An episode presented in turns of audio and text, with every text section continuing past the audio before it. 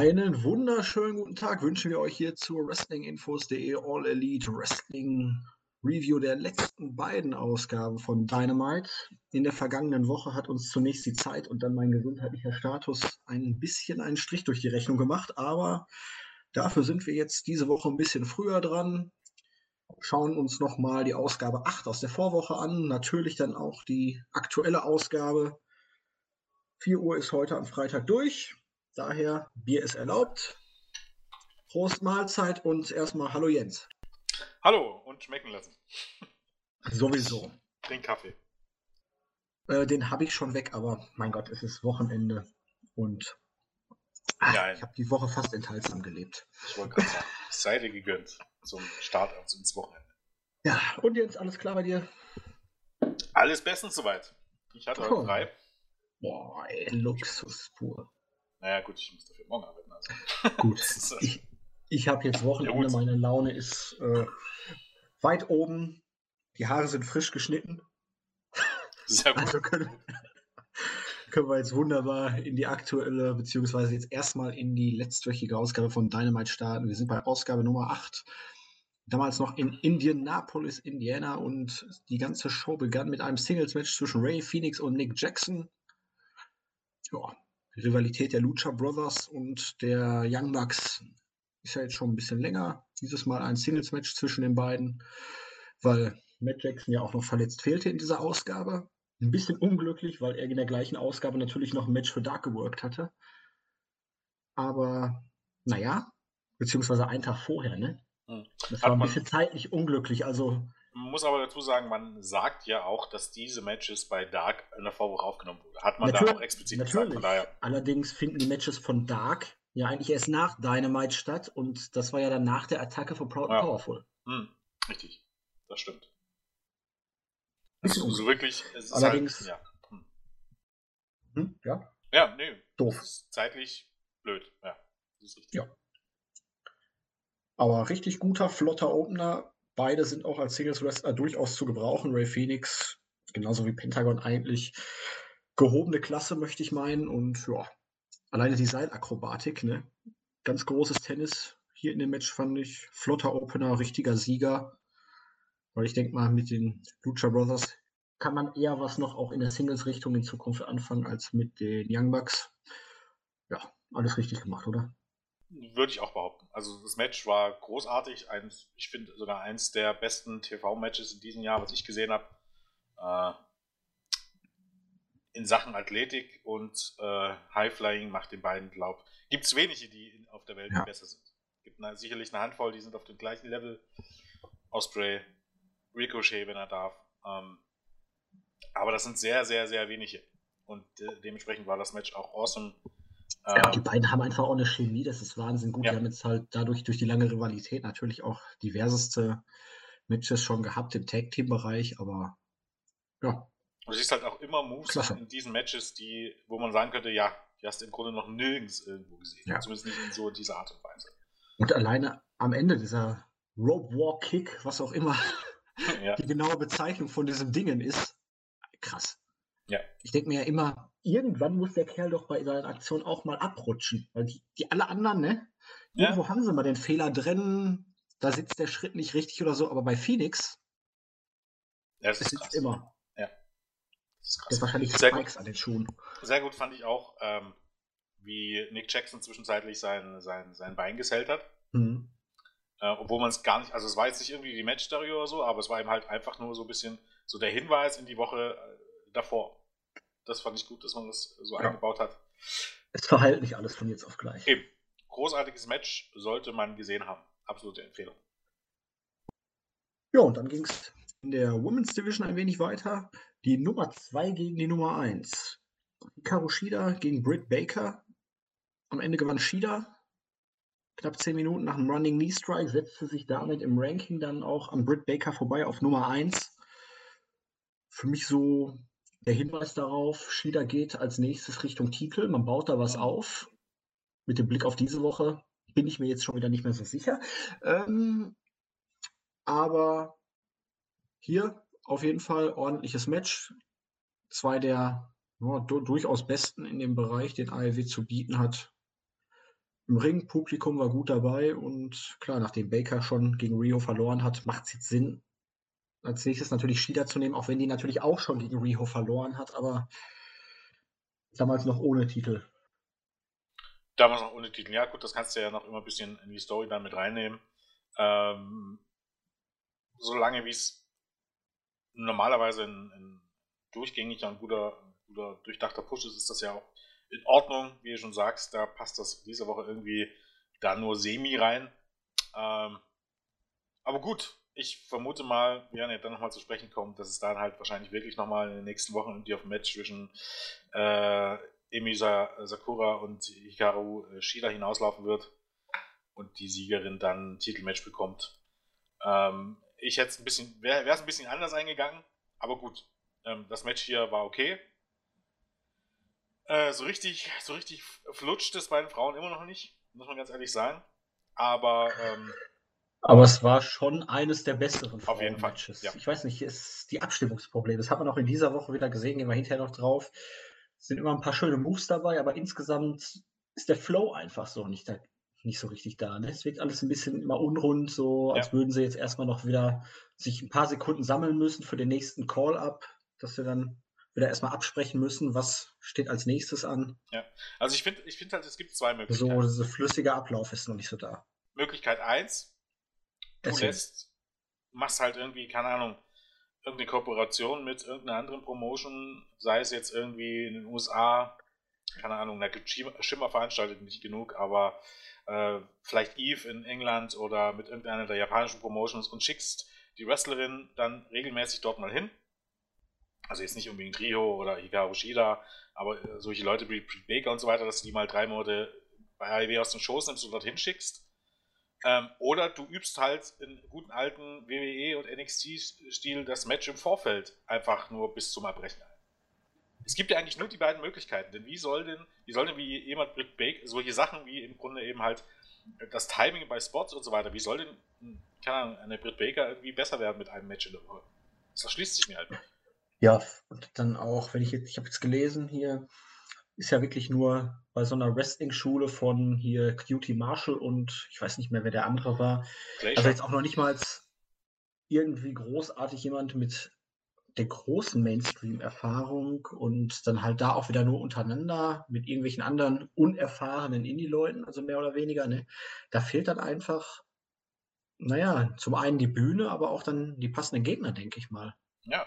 Ja gut, ich meine, äh, Gegner ist ja immer ein bisschen relativ. Ich meine, du kannst auch von den Japanerinnen gut lernen, wenn die da sind. So ist es jetzt nicht. Also, also ich glaube, da geht es vor allen Dingen bei dieser Wrestling-Schule auch darum, dass du jetzt erstmal äh, die Halle hast, ne, den Ring hast, also im Grunde die Infrastruktur hast. Ob da jetzt nun ausgerechnet Cutie Marshall und Glacier die Trainer sind, weiß ich nicht. Keine Ahnung.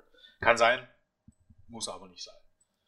Aber es ist halt, die Praxis fehlt halt und die Praxis nur über, ähm, über Dark, also eigentlich nur über ein Match in der Woche irgendwie, weiß nicht, wird schwierig und wird dann sehr, sehr, sehr lange dauern. Und eigentlich viel, viel zu lange dauern.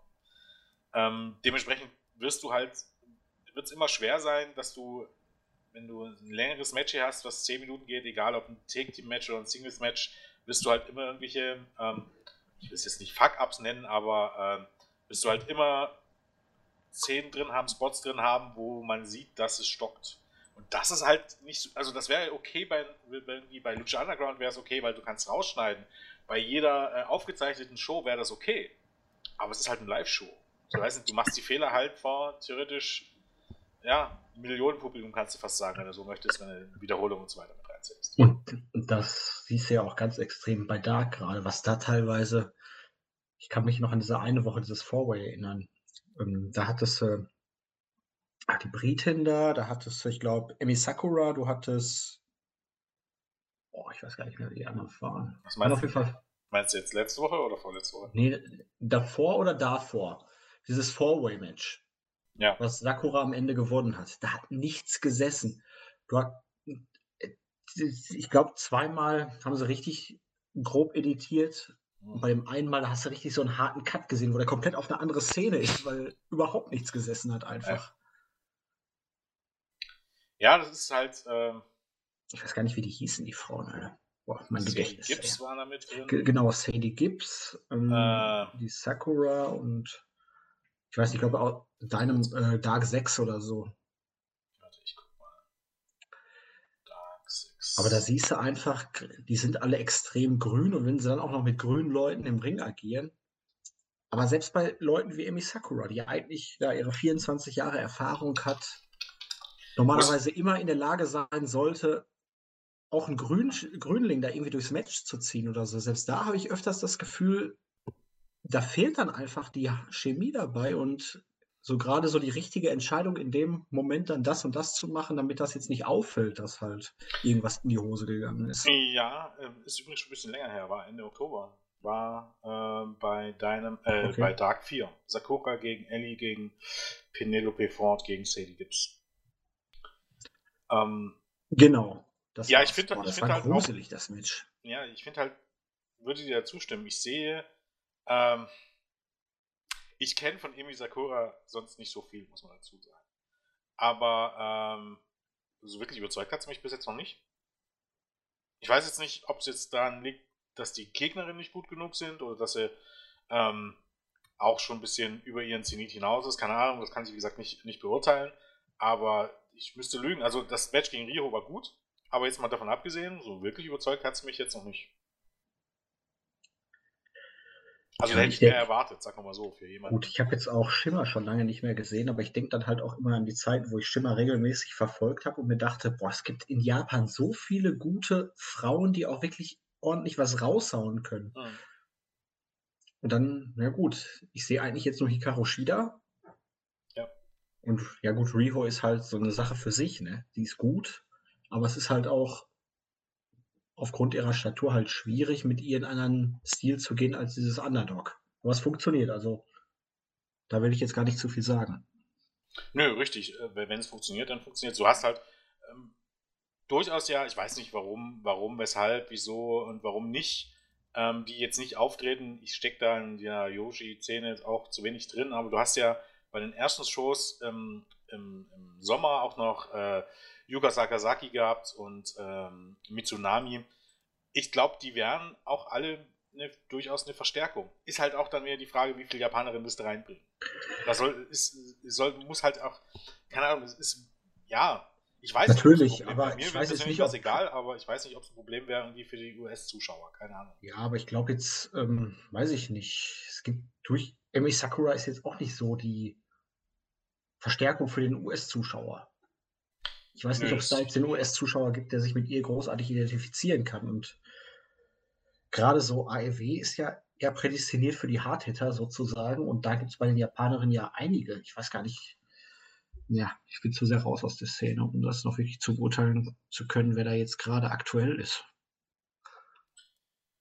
Aber gut, gehen wir mal weiter, kommen wir bestimmt bei der aktuellen Ausgabe noch weiter drauf.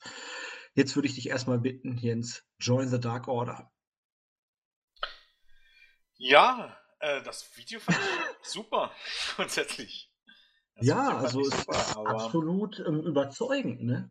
In der Masse sind wir stärker. Also ich bin mal gespannt, wo es darauf hinauslaufen wird. Aber es ist zumindest jetzt schon mal vernünftig erklärt, dass die jetzt nicht irgendwelche übernatürlichen Freaks sind. Das ist eine Sekte. Ja. Sie versuchen Leute zu akquirieren, mit deren Hilfe sie dann sozusagen immer mehr werden und dementsprechend dann auch durch die Masse am stärksten sind. Ja. Video fand ich super. Kommt vielleicht ja. ein bisschen zu spät, aber man versucht zumindest es jetzt zu erklären, weil man gemerkt hat, es funktioniert nicht so richtig. Und deshalb, das ist äh, eine gute Entscheidung, wie ich finde. Also, kann ich auf jeden Fall mitleben. Ja. Dynamite Dozen Battle Royale. Hier hatten wir MJF und Hangman Page, die am Ende übrig geblieben sind als verbliebene zwei und dann halt in Ausgabe 9 den Sieger des irgendwas mit 40.000 Dollar teuren Diamantrings ermittelt haben. Ja, Battle Royale halt, ne?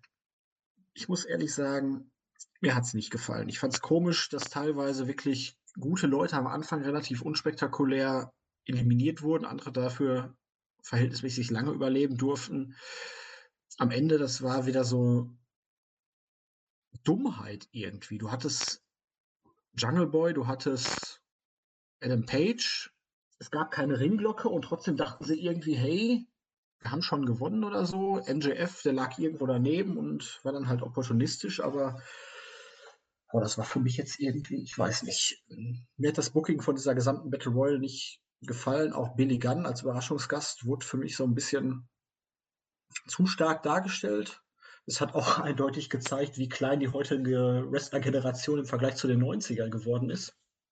Ja, das hast du aber bei WWE schon gesehen, beim letzten Run von Billy Gunn und Woodlock. Ja, hast du bei WWE auch in dieser Woche, wo ich mir dachte, boah, Wardlow wird als der große, harte Mann dargestellt, das Muskelpaket, und dann ist DDP auf einmal größer. Ja, also man muss halt auch dazu sagen, dass im Billy Gunn auch über 1,90 groß ist. Also der ist halt auch echt groß. Du äh, merkst halt einfach, der äh, kam aber nie so als dieses Tier vor. Naja, weil, weil im Grunde bei WWE in den 90er Jahren, ja. äh, wenn du so willst, alle, die, da ging es im Grunde nur um Größe. Überhaupt gar nicht um Workrate oder ob du ein guter Wrestler warst oder gute Promos halten konntest, sondern der Großteil der Leute hatten ihren Job, weil sie groß waren. Und dementsprechend, wenn du heute das Wrestling guckst, wirst du auch sehen, dass das Wrestling, wie gesagt, kannst du sagen, auch über W und so weiter, was du willst, das Wrestling ist heute auf einem komplett anderen Niveau als damals. Also da soll man sich von, von ich, ich kann mir heutzutage auch zu großen Teilen keine, ich könnte mir nicht irgendwie dauerhaft irgendwie Wrestling, also Raw und Nitro irgendwie aus den 90er Jahren angucken. Also gut, da hast du die Cruiserweights und so weiter, aber ähm, keine Ahnung, zu 50% war das Wrestling richtig beschissen. Könnte ich mir nicht angucken. Ähm, wie, wie, dem auch sei, also merkst halt, da hat sich das Business sehr, sehr krass geändert. Also das ist absolut kein Vergleich mehr ich, ich, man müsste selbst gucken, irgendwie, ähm, äh, Gott, wie groß war selbst X-Pack, der ja im Grunde irgendwie in Mitte der 90er mehr als ein Zwerg war, der ist 1,85 Meter. Der ist jetzt nicht so klein. Der war halt so das Paradebeispiel für Cruiserweight, ne? Ja. Also die Zeiten haben sich schon krass geändert. Das sieht man, hat man, sieht man hier wirklich an. Ähm, und dass Billy Gunn in so einem Match hier den Big Man geben muss. das Monster geben muss, der irgendwie alle zusammen zur Seite stößt. Ähm, ja, naja, wie gesagt, ich bin generell kein so großer Fan von Battle Royale Matches. Schwierig. Schwierig, ja, auch wenn man jetzt das mit dieser Woche vergleicht, also dafür, dass das jetzt eine jährliche große Nummer werden soll, ist das alles so, ich weiß nicht, so spontan und unspektakulär und hm, es ist halt da.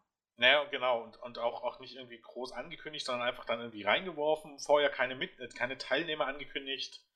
Ähm, was es damit auf sich hat, wurde irgendwie nicht, nicht irgendwie, ähm, wissen wir jetzt noch nicht. Ja, du hattest vor allen Dingen halt am Anfang einen mit dem Entrance. Und Billy Gunn hatte seinen Entrance und alle anderen irgendwo während der Werbeunterbrechung mal eben zu dem normalen äh, Titelsong dann irgendwie reingequetscht. Ja gut, ich meine, hier musst du halt auch ein bisschen Zeit sparen. Bei Billy Gunn verstehe ich es noch, er war, ist halt ein bekannter Name und äh, so Überraschung, okay. Aber ja, hm. ich hätte mir sowas bin ich einfach der Meinung, sowas kann man auch durchaus mal, kann zwei Wochen vorher ankündigen und dann vielleicht irgendwie Teilnehmer mal vorstellen. Da hat man Dark dazu, wo man die Teilnehmer irgendwie voll bekannt gibt. Ja, von mir aus auch eine Promo einspielt. Qualifikationsmatches dafür. Ja, genau, irgendwie sowas. Also, Weil, warum ist der ja eine jetzt dabei und der andere beispielsweise nicht? Ja. Das, das ist halt ist schwierig zu erklären.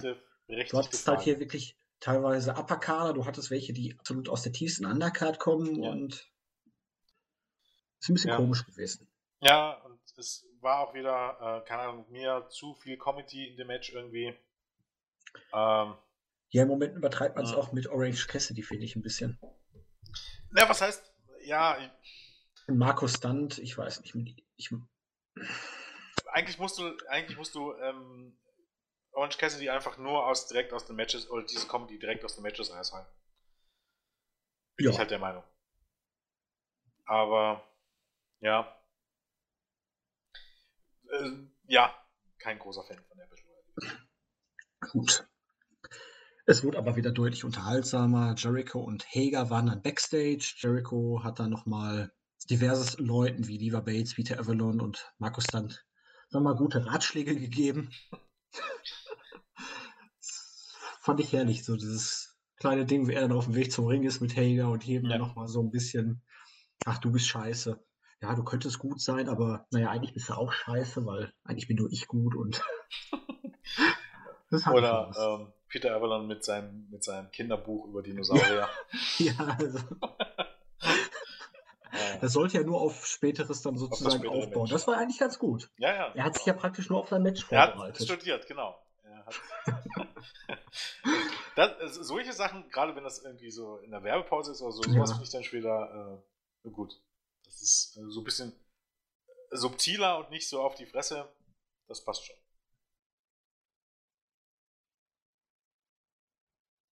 Ja, danach war dann Promo Jericho und Hager im Ring. Jericho kündigte für die nächste Woche eine große Feier an.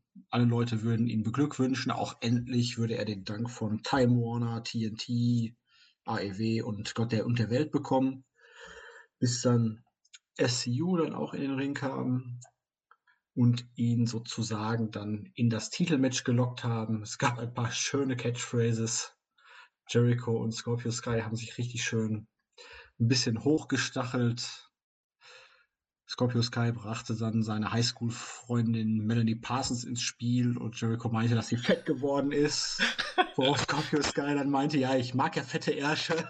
Also, das war, das war wirklich großartig. Also ich, ich könnte mir sogar gut vorstellen, dass das einfach, dass dieses ganze Segment auf eine gewisse Art und Weise einfach improvisiert war. Ich kann mir Definitiv. nicht vorstellen. Also, nee, das, also so eine Scheiße schreibst du doch nicht, oder? Nee, also schon angefangen bei, bei das mit dem Sorry, wo ja. das Mikrofon hinhängt und Helga, ich weiß nicht, wie er es geschafft hat, dort nicht laut loszulachen. Wo du, ja. Wie du im Grunde gesehen hast, wie er sich das verkneifen musste. Ja, dieses ständiges Sorry. Sorry. Der hat sich und so wir, auf die Zunge gebissen. Ne? Ja, und, und auch so beim Zusammenspiel eben halt zwischen SEU und, und Jericho, wie du eigentlich im Grunde gemerkt hast, dass die immer die ganze Zeit ein Grinsen auf den, ja. auf den Lippen hatten. Und ja, die haben halt Bock darauf gehabt. Ja. Das war wie der Woche davor schon mit MJF und Jericho. Genau. Melanie Parsons, die Scorpio, Sky, äh, Scorpio Skies Highschool Crush, die ihn angerufen hat nach seinem Filmvorsieg über Jericho. Jetzt ist halt die Frage, gibt es Melanie Parsons wirklich? Das, das wäre die Frage, das kommt noch dazu. Und äh, ja, Jericho meinte, ja, die hat ganz schön an Gewicht zugelegt seit Highschool-Tagen und äh, Scorpio Sky, wer es nicht gesehen hat, antwortet damit äh, mit dieser sehr berühmten, zumindest in der US-Popkultur-Satz, äh, äh, I like big butts and, and I cannot lie. Großartig. Einfach nur großartig. Ja, also die beiden haben sich da schon gut die Sachen zugespielt und ja, auf jeden Fall schön, wie das Ganze gelaufen ist. Es gab dann natürlich hinterher wieder den Brawl, es kam dann noch der ganze Inner Circle raus. Und dann gab es dann auch noch hier den Lucha, äh, den Jurassic Express. Sollte dann halt nur dazu dienen, um dann den Luchasaurus zurückzubringen. Nochmal.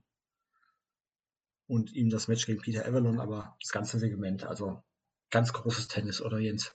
Ja. Also auch alleine schon dieses Hemd von Jericho. also Jericho für mich ein Kandidat auf äh, Wrestler des Jahres. Ja. Sicherlich, er ist nicht der beste Wrestler der Welt, aber ähm, ja, er hat Gold. sich halt einfach wieder neu erfunden. Er ja. harmoniert promotechnisch mit jedem. Er hat die Catchphrase des Jahres definitiv jetzt schon rausgebracht und damit auch, ja. ich glaube, innerhalb von Minuten war die Seite tot diese Woche, ne, mit ja, A Little Bit of the Bubbly. Aber 46 Dollar für zwei Flaschen ist okay. Ich weiß jetzt nicht, was für Versand nach Deutschland dazu kommt, aber. Ist ja auch, wie, wie wir haben ja auch lange gesucht nach einem Anbieter. Ne? Und die wollen, weil das durfte ja natürlich nur die besten Trauben sein. Ja, natürlich. Wird ja auch deswegen Preis. erst in der zweiten äh, Dezemberwoche ausgeliefert.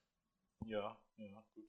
Also ich glaube, es ist tatsächlich jetzt auch nur noch Nachbestellung, glaube ich. Ich glaube, es ist schon alles, ähm, also der Vorrat ist schon, war schon weg, glaube ich. Also ich habe gerade geguckt, man kann auf jeden Fall noch bestellen. Also. Okay, gut. Ich glaube, gestern ging es tatsächlich nur noch, äh, nur noch auf Nachbestellung. Also mittlerweile haben sie dann vielleicht tatsächlich schon noch ein bisschen angehoben, das Ganze. Die hätten sich wahrscheinlich nicht vorstellen können, dass es so. Die kalifornischen Weinberge wurden geplündert. Jetzt müssen wir nur noch hoffen. ja. Bloß kein Waldbrand mehr. Genau, das wäre schlecht. Ganz, ganz schön. Naja. Ja. Ja, ist einfach großartig. Ähm, ja, dann wie angesprochen, Luchasaurus zurück in dem Match. Hat Peter Avalon relativ schnell abgefertigt und damit haben wir den Jurassic Express wieder vereint. Damit auch durchaus in Zukunft wahrscheinlich ein ernstzunehmender Kandidat für einen Shot auf die Tag Team Titel. in der Kombination Jungle Boy und Luchasaurus. Und Markus, dann dürfte da wieder das Anhängsel geben. Ist okay. Ja, denke ich auch. Passt. Ja. Dann hatten wir das in der Vorwoche da aufgebaute Match Private Party gegen den Proud and Powerful. Und ja, hier konnte dann durch ein bisschen Mithilfe von Nick Jackson Private Party den Sieg erringen. Und ich dachte mir, ha, Private Party hatte die Woche davor oder davor auf jeden Fall verloren. Bei Dark hatten sie gegen die Best Friends verloren, waren auf dem absteigenden Ast, um dann jetzt hier gegen die ungeschlagenen Proud and Powerful, die ja auch die Young Bucks bei Pay-Per-View geschlagen haben, zu gewinnen. Auch wenn ich das mit dieser Woche so ein bisschen gleichsetze, ist mir bei den Tag-Teams im Moment zu viel. Jeder gewinnt gegen jeden. So fühlt es sich auf jeden Fall an und so ist es auch, wenn man genauer hinguckt. Und äh, es erschließt sich für mich halt absolut nicht, was man da jetzt bezwecken will. Ich kann mir, kann es halt nur so erklären, dass man ja, keine Ahnung, ich kann es mir nicht wirklich erklären. Es gibt Dass keinen viel, Grund, warum. viele hochqualitative Tag-Teams hast, die alle ungefähr auf demselben Level sind. Allerdings hilfst du den Leuten damit halt nicht, wenn ja, das, alle, das, alle, dann auch gleich sind. Ja, das kannst du aber trotzdem auch anders lösen. Weil dann macht es dann macht's doch Sinn, äh, dann macht dieses, dieses 50-50 aber trotzdem keinen Sinn. Weil auch hier hätten trotzdem irgendwie ähm, Ortiz und Santana gewinnen können. Und irgendwann muss dann halt ein Match kommen, wenn, wenn du viele gleichwertig gute Teams hast, dass diese ungeschlagenen Teams oder diese Teams auf einem Level gegeneinander antreten, um den Number One Contender unter sich auszumachen. Und ja. da wäre es dann der Moment gewesen, wo Ortiz und Santana verlieren hätten sollen, wenn du jetzt nicht mit ihnen als Herausforderin planst. Äh, und, und das verstehe ich halt nicht. Also dieses, ja, dieses untereinander einmal gewinnen, einmal verlieren, ist halt, keine Ahnung. Das ist WWE. Seltsam. Ja, ein bisschen schon. Vor allen Dingen nach, nach Dark, weil einen Tag vorher kam Dark, da haben die Best Friends halt gegen Private Party gewonnen. Da dachte ich mir, okay, dann versucht man jetzt für die Best Friends ein bisschen aufzubauen. Private Party, du hast sie jetzt mit dem Sieg gegen die Bucks in der ersten Woche etabliert.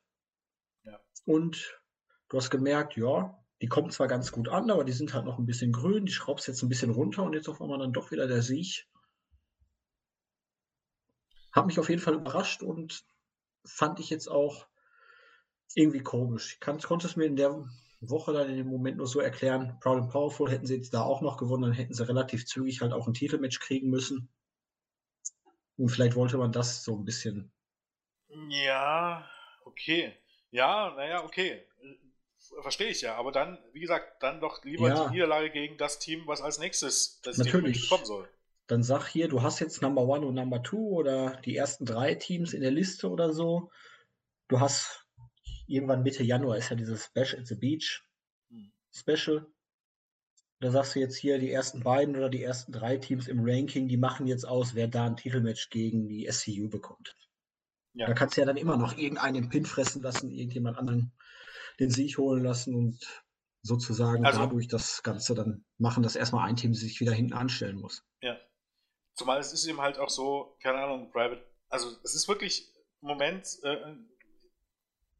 Best Friends gewinnen gegen äh, die Lucha Brothers und die Lucha Brothers gegen, gewinnen gegen äh, äh, Private Party und Private, Private Party gewinnen gegen Ortiz und Santana. Also es ist wirklich irgendwie so, als wenn, wenn du auf einem VW-Match hinbaust oder so. Also das kann ich mir fast nicht erklären.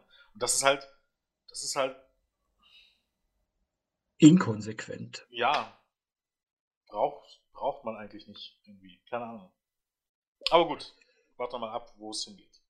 Ja, und danach hatten wir halt noch einen Brawl mit den Bucks und Dustin Rhodes und halt Powerful Sammy Guevara. Das gibt es dann in Ausgabe 10 als Main Event. Wurde uns in dieser Woche angekündigt. Da wurde angekündigt, dass ja, Cody zurückkommt, Pack gegen Omega, MJF gegen Page und so und Jericho gegen Scorpio Sky dann antritt.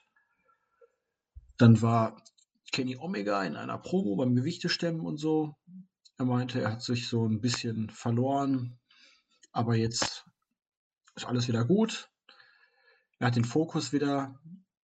Er will seine Niederlage gegen Peck bei All Out jetzt vergessen machen und deswegen wird in der nächsten Woche Peck besiegen und dann wieder back on track sein. Er hat so seinen Fokus praktisch zu sehr auf den Playground des anderen im Hinblick auf Moxley dann in dem Fall so ein bisschen verlagert und jetzt sollte er sich wieder auf das konzentrieren, was ihn wirklich stark macht.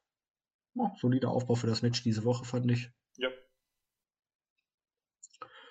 Oh, und dann war, glaube ich, schon Main Event Time, ne? Genau. Moxley gegen Darby Allen. Knappe elf Minuten. Die beiden kranken Bastarde der Company sozusagen gegeneinander. Moxley hat sich dabei auch irgendwas mit seinem Mittelfinger ausgerenkt, ausgekugelt. Ja. Wobei man nichts gehört hat im Nachhinein, oder? War es vielleicht halt... doch bloß gesellt? Fällt mir jetzt gerade auf. Im Nachhinein hat man nicht, absolut nichts gehört. Wenn du genau drauf geguckt hast, es sah komisch aus, ja. seine Hand. Es sah aus, als würde der Finger abstehen, aber der ist halt auch ein sicker Dude wahrscheinlich und hat sich da jetzt nicht so angestellt. Hat ja diese Woche auch nicht großartig irgendwas machen müssen. Nee, richtig. Also es kann schon sein, dass es dann doch was war. Also es sah zumindest, wenn dann war es sehr gut gesellt, Ja, also das der sah halt aus, als würde er abstehen und weiß ich nicht. Genau, also aber das führte ja nicht irgendwie in die Match-Story, also es hätte ja nicht ja. furchtbar viel Sinn gemacht. Beim Finish habe ich mir echt Sorgen um Darby Allen gemacht. Der ist ja dann so ein bisschen vom Seil abgerutscht und ja. das Finish sah richtig, richtig sick aus. Aber ja, äh, Darby Allen äh, kommt an, ist over. Ja, auch, auch bei mir. Mit also ich finde, ich finde, ich find, ähm, ja. man macht das wirklich, wirklich gut. Und auch, dass er im Grunde die großen Matches am Ende immer verliert, das ist, äh, das ist ein guter Aufbau, den kannst du schon so bringen. Ja, er wird jetzt kein Main-Event-Player, aber Nö, aber es ist halt jemand, der, ne? richtig, jemand, der als Babyface over ist und den du immer so als Außenseiter in die Match, in mal so ein großes Match stecken kannst und äh, wo du die Hope-Spots halt super verkaufen kannst. Und ähm, sowas brauchst du halt auch. Also das ist, ähm, ich glaube jetzt nicht, dass er irgendwann mal den World Title gewinnen wird oder so, aber ähm, den immer mal wieder so in, in TV-Main-Events stecken, ähm, kannst du den absolut. Also das ist schon, macht man gut. Und Moxley äh, auch da über jeden Zweifel erhaben im Moment. Ich fand das Match gut. Ja, das ist ein Selbstläufer. Ja.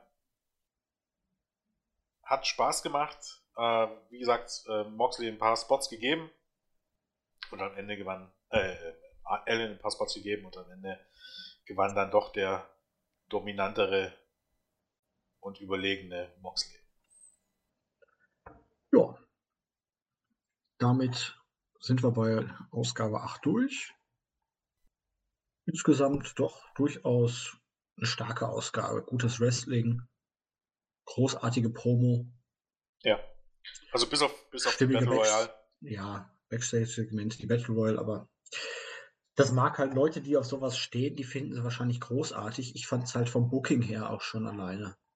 Dieses, oh mein Gott, keiner hat mitgekriegt, dass MJF nie eliminiert wurde die beiden Finalen ja, kriegen nicht mit, dass die Ringglocke nicht geläutet wird. Das ist halt so, ich weiß nicht, so billig. Ja, und vor allem ist äh, mittlerweile, guck dir mal die Battle Royales an. In 90% aller Battle Royales ist das das Finish. Ja. Zugegebenermaßen manchmal sogar, dass das Babyface am Ende gewinnt und nicht der Heel. Was ja natürlich absolut bescheuert ist bei so einem Finish. Aber es ist, wird einfach übertrieben. Also jedes Mal bei jeder Battle, fast bei jeder Battle Royale das gleiche Finish zu bringen, ist halt selten dämlich. Und auf den Zug muss man nicht aufspringen. War halt ein bisschen schade, weil der Opener war ganz, ganz großes Kino. Die Promo von Jericho, das ganze Segment war groß. Die Rückkehr von Luchasaurus. Ähm, das Take-Team-Match war jetzt auch nicht so verkehrt grundsätzlich und der Main-Event war, war, war sehr gut. Es hat halt irgendwie der Mittelteil, also so nach dem Eröffnungsmatch, war so ein bisschen so ein bisschen eine halbe Stunde Flaute. Wenn die nicht gewesen wäre, dann hätte ich sagen, hätte ich fast gesagt, das war halt mit Abstand die beste Weekly im, auf großer Bühne seit ich weiß nicht wie viel Jahren. Zig Jahren. NXT eingeschlossen. Ja. Aber so, äh, ja. War halt eine gute Show. Ja, war vielleicht auch eine sehr gute Show, aber es hatte halt, ähm, es hatte halt so ein bisschen den Downer. Gut. Gehen wir in die aktuelle Show. Ich könnte jetzt noch was zu den Lucha Brothers sagen, aber da können wir auch in dieser Woche drauf eingehen. Mhm. Da hatten wir die große Les Champions Championship Celebration oder so ähnlich wie Chris Jericho es ein bisschen eloquenter ausdrückt. ja, Virgil stand im Ring, hier als Soul Train Jones und es waren ein paar Weihnachtsgeschenke da. Chris Jericho kam dazu, dann auch irgendwie noch der Rest des Inner Circles, bis auch Jake Hager, der kam dann später erst. Chris Jericho hatte einen Brief dabei, der ihm den Dank von TNT, AEW, Time Warner und Gott und der Welt garantierte. Guevara enthüllte einen schönen Pappaufständer von ihm und Jericho als Best Friends. Boah, das, fand ich so göttlich, dieses Ding. Ja, ja hier Proud and Powerful hatten hier so ein paar kleine Geschenke aus der Hut sozusagen dabei. Ein bisschen was gegen Erkältung, ein bisschen was genau. an hochprozentigen. Ja, Rick Vaporub und Little ja. of the 40s. Ne? Also, ja. Und Jake Hager wollte dann eigentlich eine Ziege reinbringen. Die Ziege wollte allerdings nicht. Also AEW und die Tiere, vielleicht sollte man es wirklich einfach lassen. Das funktioniert nicht so gut. Mhm. Chris Jericho als Anspielung auf den Greatest of All Time halt. Die Symbolik war halt schon ganz schön. Dann sollte das große Geschenk enthüllt werden. Ich denke mal, die meisten Fans dachten jetzt, Scorpio Sky wäre da drunter. Es war allerdings Chris Jerichos Vater, eine große Legende der New York Rangers, der sich allerdings ein bisschen in der Stadt vertan hatte und dachte, oh, wir sind ja gar nicht in Chicago, wir sind in New York. Ja. Hat dann natürlich in, sagen wir mal, Oldschool Cheap Heat Manier ein bisschen über Chicago hergezogen und New York in den Himmel gelobt. Chris Jericho hat damit eingestimmt. und dann wollte er den Brief verlesen. Allerdings war er nicht in Stimmung dafür, obwohl er schon, wie vorhin bereits angekündigt, seine Website, die neue A Little Bit of the Bubbly, hoch in den Himmel gelobt hat. Endlich kann man den Shampoos kaufen. Ja, deswegen musste Justin Roberts das Ganze dann vorlesen. Nicht zur Zufriedenheit von Chris Jericho, deswegen wurde er dann hinterher attackiert und ja, irgendwie kam dann doch noch SCU als Teil von der Folklore-Band, äh, von der Fanfare dann da raus und haben die Heels so ein bisschen vertrieben. Insgesamt vielleicht ein bisschen lang das Segment und hinterher der Save ein bisschen dünn. Aber es hatte seine Momente, gerade auch am Anfang. Also dieser Sammy Guevara und Chris Jericho Pappaufstände, also den möchte ich haben. Stimmt, der war super. Ähm, und ich möchte a little bit of the bubbly an Silvester genießen, muss ich Ben noch sagen. Stimmt, das könnte vielleicht noch rechtzeitig da sein. so vor Weihnachten. Ähm, ja, ich bin hin und her gerissen. Ähm, das Segment hatte seine Momente. Ich fand aber irgendwie 17 Minuten oder wie lange das ging, fand ich dann eindeutig zu lang. Ähm, Zumal es am Ende auch eher Zeit totschlagen war, denn es hatte irgendwas mit Zweck hat es ja jetzt nicht. Ähm, war jetzt nicht so, dass man jetzt irgendwie den Main Event großartig damit aufgebaut hätte, nur weil SCU dann am Ende den Save gemacht haben. Also es war halt ein typisches Unterhaltungssegment, was man mal bringen kann. Das muss man dann aber, wenn es am Ende keinen Punkt hat, nicht unbedingt 17 Minuten lang ziehen. War so meine, meine Quintessenz daraus. Ähm, ja. Die T-Shirts waren auch sehr schön. Ähm, ich glaube, was stand raus? Äh, Ruffian, äh, Fuck, Spanish God und äh, Big Hurt. Äh, auch sehr lustig und ja, der Cheap Heat. Sport funktioniert halt in den USA immer Und ähm, diese Rivalitäten zwischen den großen Städten äh, bieten sich da halt auch immer an. Dementsprechend äh, passte das schon, um Stimmung reinzubringen. Wie gesagt, ich, ich habe am Ende jetzt nicht irgendwie. Mir fehlte einfach der Punkt, irgendwie darauf hin, auf was man es hingearbeitet hat.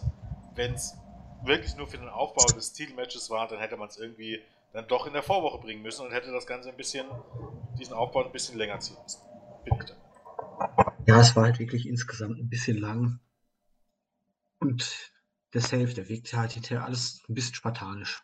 Ja. Und ich glaube, sein Vater fühlte sich in der Rolle auch nicht so wohl. Ich finde aber, er hat es ganz gut gemacht. Natürlich. Man hat gesehen, dass es nicht sein Metier ist. Er ist halt auch schon ein bisschen älter gewesen ja. und hat gemerkt, er war so ein bisschen tatterig im Ring, ne? Gerade auch beim Rausgehen hinterher, aber ja, war okay. Ich weiß jetzt nicht, dieser Bieter und dann Justin Roberts Wobei ich es schon geil fand. Ja, wie ist denn dein Name? Ähm, ja, Justin Roberts, du kennst mich eigentlich. Wir sind schon ein paar Jahre mal unterwegs und bekannt. Richtig. Ah, ja, ja. naja, wie gesagt. Es war okay. Hätte ja. ein bisschen kürzer sein können. Ja, und dann kommen wir zu was, wo wir gerade schon ausgiebig drüber diskutiert haben. Dieses, naja, sehr ausgeglichene Booking der Tag Team Division. Die Best Friends konnten hier gegen die Lucha Brothers gewinnen. Ähm, Orange Cassidy war als Truthahn verkleidet, hatte auch so ein bisschen seinen Anteil an dem Sieg. Gerade auch, weil Trent ja gegen Pentagon bei Dark gewonnen hatte. Ja, ich weiß nicht, ich bin irritiert, weil gut, man muss jetzt nicht unbedingt sofort wieder Pentagon und Phoenix jetzt gegen SCU bringen, weil das Match hatten wir ja jetzt schon, aber die Best Friends als klare Faces gegen SCU, die jetzt mittlerweile auch klare Faces sind, ich weiß nicht, da gäbe es, glaube ich, im aktuellen Roster durchaus andere Gegner, die da eher in Frage kommen. Ich finde den Push, ich mag die beiden, Trent und Chuck, aber ich weiß nicht, es kam mir hier komisch vor, vor allen Dingen, weil die Lucha Brothers im Moment viel verlieren. Ja, richtig. Aber das ist halt. Du musst, du musst halt. Also ein, ein, eine Sache verstehe ich hier schon, und zwar, du kannst im, im Grunde im Moment mit Pentagon Jr. und Will Phoenix auch nichts im Singles-Bereich anfangen. So heißt, du müsstest halt dann irgendeine Single-Fäde äh, starten und hast du da jetzt irgendwie was? Du hast halt Pentagon Jr. gegen Christopher Daniels, okay. Ja, eigentlich ja Aber, schon. Eigentlich ja schon. Du hast ja Pentagon gegen Chris Daniels auf die ja. Reise gebracht, aber da hast du ja in dieser Woche, jetzt hast du wieder durch Dark und auch durch Dynamite eigentlich jetzt eine Fehde zwischen den Lucha Brothers und Best Friends mehr oder weniger angekündigt, auch weil Trent ja nächste Woche gegen Phoenix antritt. Ja. Sind die, fahren die jetzt zweigleisig oder hat man die Sache zwischen Pentagon und Chris Daniels jetzt einfach mal auf Eis gelegt wieder? Das glaube ich nicht direkt, weil es ist ja wirklich erst letzte Woche hatte Daniels erst für das Ausscheiden von Pentagon Ja, in der Battle Royal, ich weiß. Genau. Deswegen also das glaube ich diese nicht. Woche völlig irritiert. Ja, aber mal gucken, wo das hinführt. Also da denke ich mal, wird in den nächsten Wochen noch was kommen. Weil gerade auch wenn du mit Daniels und mit äh, Pentagon in einem Singles-Match irgendwie vielleicht für den nächsten Pay-Per-View oder Bash at the Beach oder so irgendwie planst, dann hätte ich ihn nicht gegen Trent verlieren lassen. Nee, richtig. Zumal im, halt in Singles-Matches, wenn es irgendwie nicht irgendwie darum geht, äh, würde ich die Lucha-Pause gar nicht verlieren lassen. Es sei denn gegen irgendeinen Topstar, wenn du da was gucken willst. Aber nicht gegen andere Take-Team-Wrestler. Weil ähm, Phoenix und Pentagon Jr. kannst du eben halt locker auch als Singles Wrestler bringen. Während ich das zum Beispiel bei Trent jetzt nicht unbedingt sehe. Klar kannst du ihn auch bringen, das schon. Aber ich glaube, mehr Vermarktungspotenzial haben da irgendwie die Lucha Brothers als Singles Wrestler. Du bist halt in der Zwickmühle, du hast sie jetzt als Take-Team, willst sie als Take-Team einsetzen, kannst sie aber nicht so stark pushen, weil sie dann relativ schnell wieder ein Titelmatch bekommen. Das heißt, eigentlich müssen sie verlieren. Und in der Singles-Szene, ja, wie gesagt, fehlen halt dann so ein bisschen wenn du, wenn du jetzt Fehlen mit, mit Christopher Daniels bringst, ist es halt doch irgendwie eine Take Team Fehde. Weil auch Daniels ist halt, gehört nun mal zur SCU. Das ist jetzt keine reine Singles Fehde. Und, ähm, Nein, aber du hast ja eher was zwischen Pentagon und Daniels als zwischen ja. den Lucha Brothers und SCU, also am Laufen. Klar, es ist eine Tag Team Fehde, aber du kannst da ja problemlos ein größeres Singles Match rausholen. Das auf jeden Fall, genau. Ja, aber wie lange du das ziehen kannst, ohne da Tag Team Matches zu bringen, ist halt die Frage. Ja gut, aber wenn jetzt muss ja wirklich jetzt nicht bis zum nächsten Pay-Per-View, wann sollte der stattfinden? Im Februar oder so, aber du hast ja dieses Special at the Beach Special. Bis dahin ich denke, das wird dann die nächste größere Show, genau, denke ich mal. Bis dahin kannst du das ja eigentlich so aufbauen, dass es da dann dieses Singles-Match gibt. Ich ja. weiß nicht, ob es dann wirklich klug ist, jetzt so eine komplett gegenteilige Sache jetzt wieder zu starten. Ja. Da kannst du dich halt schnell drin verrennen. Das stimmt schon, ja. Also hier, ja, um ja, hm. so richtig ist ein bisschen Rätselraten, wohin es geht. Mal gucken. Mal gucken. Ich denke, da bekommt ihr in den nächsten Wochen noch was, aber so richtig klar ist uns dann, glaube ich, beiden die Richtung nicht, wo es hingehen soll. Nee, apropos Richtung, wo es hingehen soll. Die Kommentatoren haben das Ranking der Women's Division besprochen. Wie vorhin schon gesagt, die Karushida hat ja Britt Baker in Episode 8 besiegt und ist damit Nummer 1 geworden.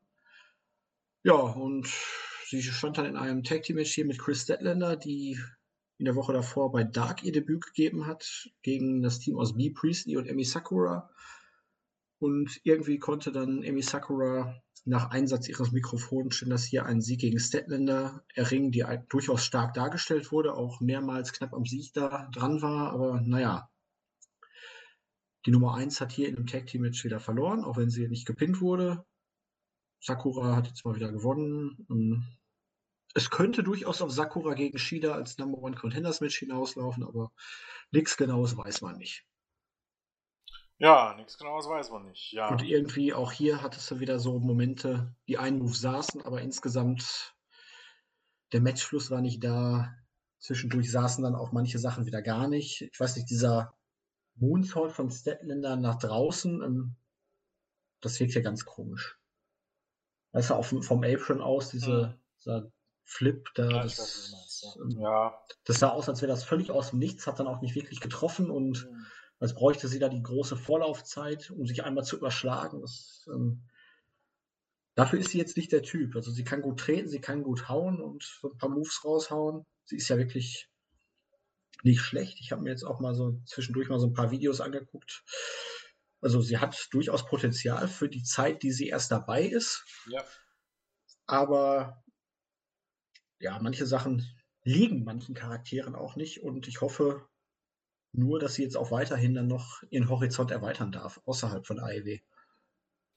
Ja, scheint ja zumindest im Moment noch zu sein. Das ist auch eine ganz interessante Geschichte. Ist wohl so, dass sie schon Tryout bei WWE hatte und ein Ange Vertragsangebot bekommen sollte, da aber nie was kam und jetzt hat sie ihr Debüt bei AEW gefeiert äh, und jetzt wohl dort unterschreiben. Also ihr hat man einfach verpasst, einen Vertrag zu uns zu schicken, dann hat sie sich irgendwann gedacht, naja, dann halt nicht, quasi. Ja.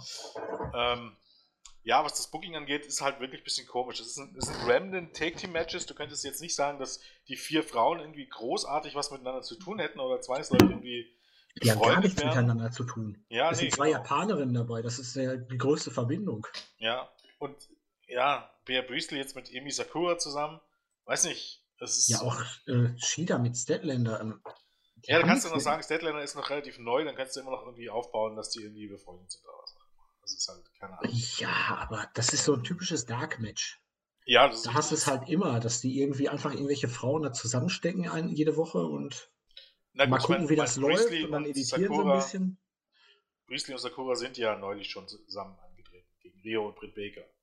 Ja, ähm, aber warum, weshalb, wieso, erschließt sich mir halt irgendwie nicht. Also ich sehe es nicht weshalb das jetzt so ist.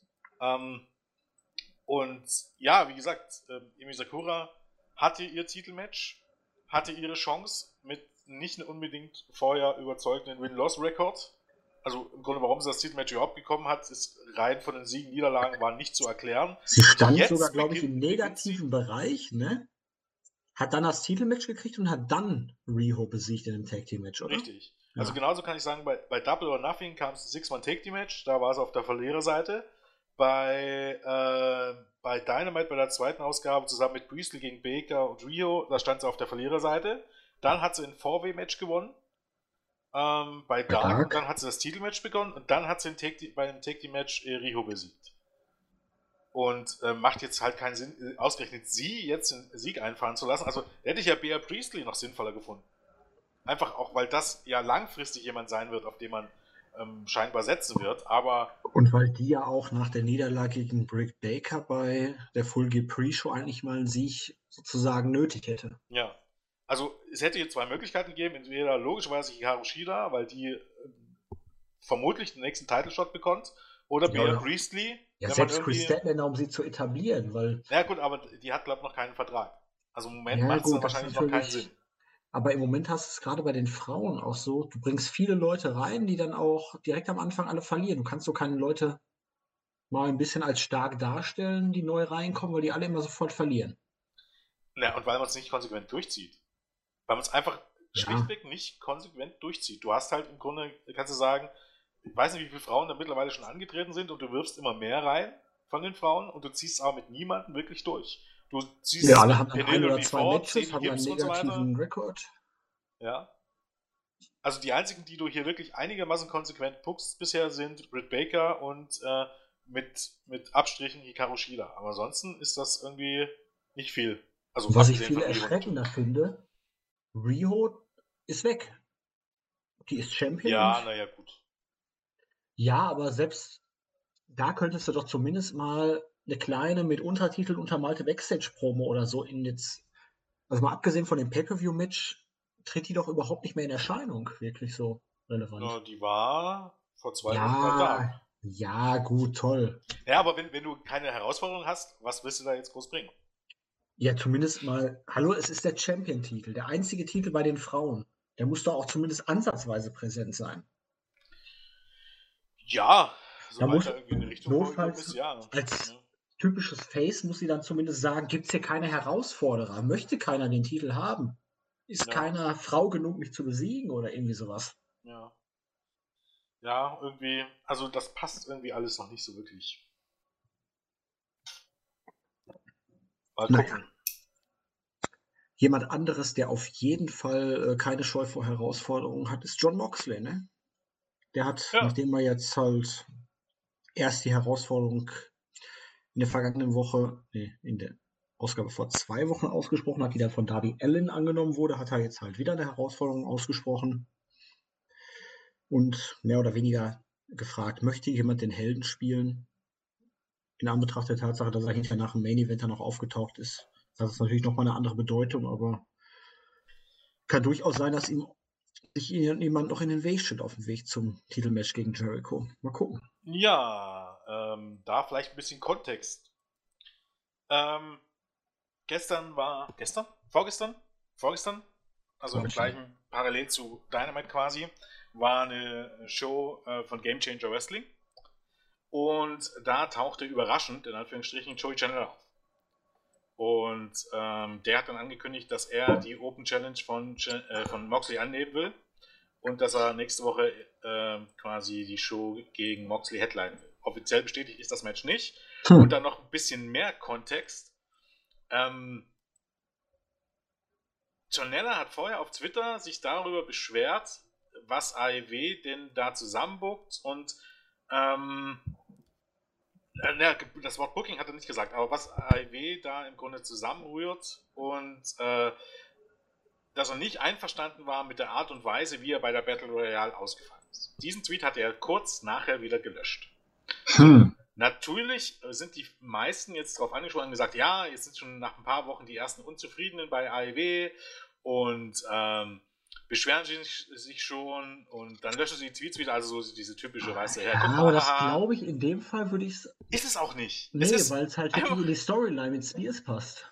Ja, vollkommen richtig. Und es ist so simpel in der heutigen Zeit irgendwie so Aufmerksamkeit zu generieren. Du, du, du lässt einen Tweet ab, indem du im Grunde das, was du eigentlich meinst, offen hältst. Soll heißen, man kann es in die reale, ähm, also ins wahre Leben deuten, dass du sagst, okay, Janella ist während der Werbepause rausgeflogen. Das war nämlich während der Werbung. Und ähm, fühlt sich falsch gebuckt. Du kannst es aber auch anders sehen. Und zwar, dass ALW zugelassen hat, dass ein, dass ein Externer ihn eliminiert hat und nichts dagegen unternommen hat. Und dass er deswegen unzufrieden ist und dass er jetzt shootmäßig bei GZW auftaucht. Das ist geplant. Das ist im Grunde eine Storyline. Und einige denken wirklich, das ist real. So einfach ist das heutzutage, die Leute zu hören. In Tweet absehen, wo, wo im Grunde der Inhalt, wo man den doppeldeutig sehen kann, den Tweet wieder zu löschen und bei irgendeiner anderen Wrestling-Show auftauchen und schon denken da, uh, da gibt es aber schon Ärger hinter den Kulissen. Es ist Man könnte schon so fast simpel. meinen, dass künstliches Trollen effektiver ist als richtiges Trollen. Ist es auch, glaube ich. Ist es in der heutigen Zeit auch wirklich. Und du kannst halt auch immer wieder zurück, das siehst du halt an so Leuten wie Corey Graves und Baron Corbin. Ne? Wenn er eben halt, na gut, bei Corey Graves geht es halt nach hinten los. Wie bitte? es war alles Storyline. Er wollte ja nur die Rivalität ganz, schüren. Ganz, ganz genau. Du kannst im Grunde auf Twitter ein absolutes Arschloch sein und am Ende kannst du immer sagen, ja, ja, das ist ja, das ist ja nur mein, mein Charakter oder so. Oder Leute wie, es passt für mich halt überhaupt gar nicht zusammen. Entweder du erzählst eine Storyline, aber es passt für mich nicht zusammen, irgendwie auf dem Twitter ein Arschloch zu sein und dann zu, am Ende zu sagen, wenn ich Gegenwind bekomme, ich bin ja nur, das ist ja nur meine Rolle. Das passt nicht zusammen. Dann, denn dann musst du deine Rolle auf Twitter auch immer weiterspielen. Und inwiefern ist, passt denn das, was Seth Rollins so geschrieben hat, in seine Rolle als, als vermeintlich Top-Babyface in den letzten Monaten. Soll mir niemand sagen, dass das alles so geplant war, dass er im Grunde von Woche zu Woche mehr ausgebucht wurde. Doch, Jens, du verstehst das falsch. Rollins hat seinen Heel-Turn vorbereitet. Ja, natürlich. Der ist ja auch. Der, der Heel-Turn ist ja gar nicht gekommen, weil er einfach ein unsympathisches Arschloch war und immer mehr Leute ihn ausgebucht haben. Du willst nein, doch nicht nein, sagen, das dass Rollins auch im wahren Leben ein unsympathisches Arschloch ist. Jens. Ja, das da greifst ja du aber etwas jetzt zu weit vor. Also, der ist bestimmt voll der nette Dude. Das kann er gut verstecken. Ich will es ja, ja nicht mal ausschließen, dass er irgendwie nett ist, aber es ist. Äh, er ja. kommt halt ein bisschen, keine Ahnung, weiß ich nicht. Ist, und, und, so zieht sich das halt durch. Auf der einen Seite. Halt in der News auch nicht ohne Grund geschrieben, ne, dass Graves einen Seth Rollins gemacht hat. Ja, ja, zu Recht, zu Recht. Genau. Ähm, und das, das, man kann die sozialen Medien irgendwie als als Plattform dafür einsetzen. Man sollte aber ein bisschen aufpassen, in welche Richtung das tut. Bei Janella passt das hier. So heißen, weil er einfach, weil es jetzt nicht so ist, er, er kommt nicht rüber wie ein, wie ein Real-Life Arschloch oder irgendwas anderes. Und das, glaubt, das vergessen einige auf Twitter komplett. Das, ich kann nicht auf Twitter einmal irgendwie ähm, private Sachen posten oder das nächste Mal irgendwie äh, für irgendein Geld spenden oder irgendwie für einen guten Zweck irgendwie was machen und im nächsten Moment spiele ich dann wieder den Heal auf, auf, ähm, auf Twitter und schreibe irgendwelche Scheiße und rede mich dann mit einer Storyline raus. Ich muss einfach einen konsequenten Weg gehen. Oder zumindest meinen Charakter nicht widersprechen. Und das haben eben halt so Leute wie Rollins und Baron Corbin und Corey Graves überhaupt gar nicht drauf. Die wirken halt alles, wie, wie gesagt, wie unsympathische Arschlöcher. Keine Ahnung, von, von dem ich nicht mal ja, die müssten mich bezahlen, damit ich von Leuten wie denen ein Autogramm will. Davon abgesehen, dass ich jetzt nicht irgendwie ein Autogrammjäger bin, aber wie? Also, äh. Wobei das bei, gut, bei Graves ist es nichts Neues, bei Rhodes ist es eigentlich auch nichts Neues. Es war ja schon damals diese komische kleiner Schwengelgeschichte mit der, boah, wie hieß sie denn noch? Sarah Schreiber? Nee. Ja, irgendwie was, war das Sarah Schreiber? Ich glaube, gibt es da mehr. Ich glaube, Sarah Schreiber mit Z. Ja, ja, diese schwarzhaarige da. Sarah, ja, mit Z genau. Es gibt nämlich noch, ich glaube, auch noch eine andere Sarah-Schreiber, oder? Gibt es nicht noch, oh. wie hieß denn die Interview-Tante da? Gibt es da nicht noch eine andere Sarah-Schreiber? Klar, jetzt ist bei WWE eine Sarah-Schreiber mit S unter Vertrag, die äh, äh Aber die hieß doch damals auch Schreiber, oder? Ja, aber nicht? mit Z. Die hieß ja, auch Sarah Schreiber, aber mit Z. Ist das jetzt ein interner Shoot? Ja, keine Ahnung. Ich glaube, ich weiß nicht, ob Sarah Schreiber einfach Sarah Schreiber heißt. Ich glaube, die heißen beide wirklich so. Wie, jemand darf bei WWE seinen Namen behalten? Naja, wenn es nur Backstage-Gedöns äh, ist, glaub schon, ja. Jens, ich weiß es nicht genau. Das, Dasha Gonzales. Ja. Touché. ja, die nazi auf jeden Fall. Ne? Ja. Gut. Okay, haben wir geklärt. Gehen wir wieder zu AEW. Genug abgeschweift über irgendwelche Twitter. Ähm, ja, ne? Kreuz. Genau. Unter anderem. Cody kam in dieser Woche zurück. Squash-Match gegen Matt Nix. Relativ schnell gewonnen. Figure vor Leglock. Die Narbe sah immer noch ziemlich böse aus. Ich glaube, das wird seiner Frau nicht gefallen. Die wird nicht mehr weggehen. Also dafür war der Cut, glaube ich, wirklich zu böse. Ja. Also ein bisschen was wird bleiben, denke ich. Ja, auf jeden Fall dann auf einmal fehlten irgendwelche Planken im Boden und ähm, ich dachte schon, Kane kommt raus. oder Bray Wyatt. Oder der Undertaker, genau. Aber es waren dann The Butcher and the Blade. Das war schon relativ schnell vorbereitet. Wenn ich unseren Klabauter zitieren darf. Ähm, ich habe da nicht drauf geachtet. Es war als Hashtag schon oben, als der erste rauskam und die anderen beiden noch unterm Ring verstanden waren. Ähm. Blade, Butcher und Bunny. Auf jeden Fall waren The Blade and the Butcher, also Andy Williams als Blade. Nee, Andy Williams ist der Butcher und Pepper Parks der Blade? Ich weiß es nicht. Ja, Andy ja. Williams ist, glaube ich, der Butcher und Parks der Blade. Und dann auch noch Ellie als Bunny. Ja, für Ellie kann es eigentlich nichts Besseres geben. Wobei, ja. als Nummer 5 mit 1 zu 2 Rekord ist natürlich auch schon eine, eine hohe Geschichte. Aber Pepper Parks fand ich immer ziemlich scheiße. Ich weiß jetzt nicht, ob das wirklich so eine clevere Verpflichtung ist, aber auch im Anbetracht dazu, dass wir mit Dark Order schon zumindest augenscheinlich ein ähnliches Gimmick haben. Hat bei mir nicht gezündet, muss ich ganz ehrlich sagen. Also ich weiß nicht, ob man Cody, Cody wollte ja eigentlich eine Botschaft an NJF richten und ich weiß nicht, das Ganze ist halt mit dem Turn ist auch ziemlich verpufft in diesen zwei Wochen oder zwei, drei Wochen nach dem Pay-Per-View. MJF ist jetzt halt mit Wardlow da als Team vereint und ja, Cody ist halt eigentlich sauer, aber so richtig ähm, kam das jetzt auch noch nicht zur Geltung, dadurch, dass er jetzt halt die Woche Pause hatte und jetzt hier sofort wieder mit irgendwelchen neuen Leuten, die sich an Cody jetzt ein Exempel statuieren wollen. Ich weiß noch nicht. Mal gucken, wie es nächste Woche wird. Ja, denke ich auch. Also es ist halt ähm, schwierig. Grundsätzlich, Andy Williams und Pepper Park sind das Team gar nicht so schlecht. Ähm, zuletzt ein bisschen so in den kleineren Indies, naja, was heißt für Furore gesorgt, aber sich durchaus dort als Team so langsam aber sicher etabliert. Und ich habe sie ähm, bei Behind äh, oder Beyond Wrestling ein paar Mal gesehen. Ähm, Behind, ich sage immer Behind. Ähm, Beyond. Ähm, ja, hm. ist nicht die schlechteste Verpflichtung. Ähm, das Debüt. Hm. Ja, es ist. Jetzt brauchst du eigentlich wieder eine Erklärung, warum, wieso, weshalb. Na gut, an ähm. wem kannst du besser ein Exempel statuieren als an Cody?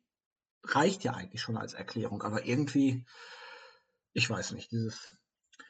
Ich nehme mal ein paar Planken im Ring weg, die zufällig fehlen, weil eigentlich sind da ja überall die Holzbretter, schneid ein Loch in die Folie und kletter da raus. Ähm. Ja, gut, dieser Spot ist eigentlich immer bescheuert. Kannst du, kannst du drehen und wenn du hier willst. Bei ja. jedem. Ausnahmslos. Ja, ja, aber bei Kane und dem Undertaker kannst du einfach sagen, mit ihren Flammen aus der Hölle haben sie einfach das Holz weggebracht. Ja, das macht es aber, um ehrlich zu sein, noch bescheuert. Ja. 2019, meine Damen und Herren. Ähm, ähm, ja, wie gesagt, es, es, fehlt, es, es, müsste eigentlich wieder eine Erklärung her und so weiter und so fort. Ähm, haben die irgendwas mit MGF zu tun? Wird Cody jetzt zügig äh, sich jetzt ablenken lassen und ist, mit dem aufnehmen, vielleicht mit, mit mit, mit seinem Bruder oder warum haben die die überhaupt attackiert, etc. pp. Es fehlt halt einfach ein bisschen die Erklärung und es kommt halt ziemlich random rüber. Und du hast halt das Problem, dass die beiden jetzt tatsächlich wirklich niemand kannte. Und dementsprechend kam das alles sehr, sehr, sehr flat rüber. Und ich muss sagen, die beiden sahen alt aus. Ich dachte, boah, was sind denn da für mit 50 Aber das ist ja eigentlich schon wieder das Gimmick. Ja, aber wirklich, ich dachte, boah, ich, kan ich kannte ja Pepper Parks jetzt auch. Andy Williams sagt mir jetzt nicht so viel, aber Pepper Parks und ich dachte, boah, alter Schwede, ist der alt geworden. Ja, der ist auch, na gut, was heißt um die 40? Er sah ein bisschen älter aus, auf jeden Fall. Naja, wie gesagt, das ist, glaube ich, teilweise das Gimmick. Hm. Wenn, man so möchte, The Butcher and the Blade, das ist, geht am ehesten vielleicht, Gott, wie hießen denn hier, Simon Gotch und Aiden English? Ähm, ja. Das bloß in, also es ist halt, wenn man so möchte, auch boah. ein bisschen so eine Reminiszenz an, an ähm, The Villain, nee. Naja, wie bitte? The Villains? Nee. Äh, Simon, Gott, wie hießen denn die? Äh, oh,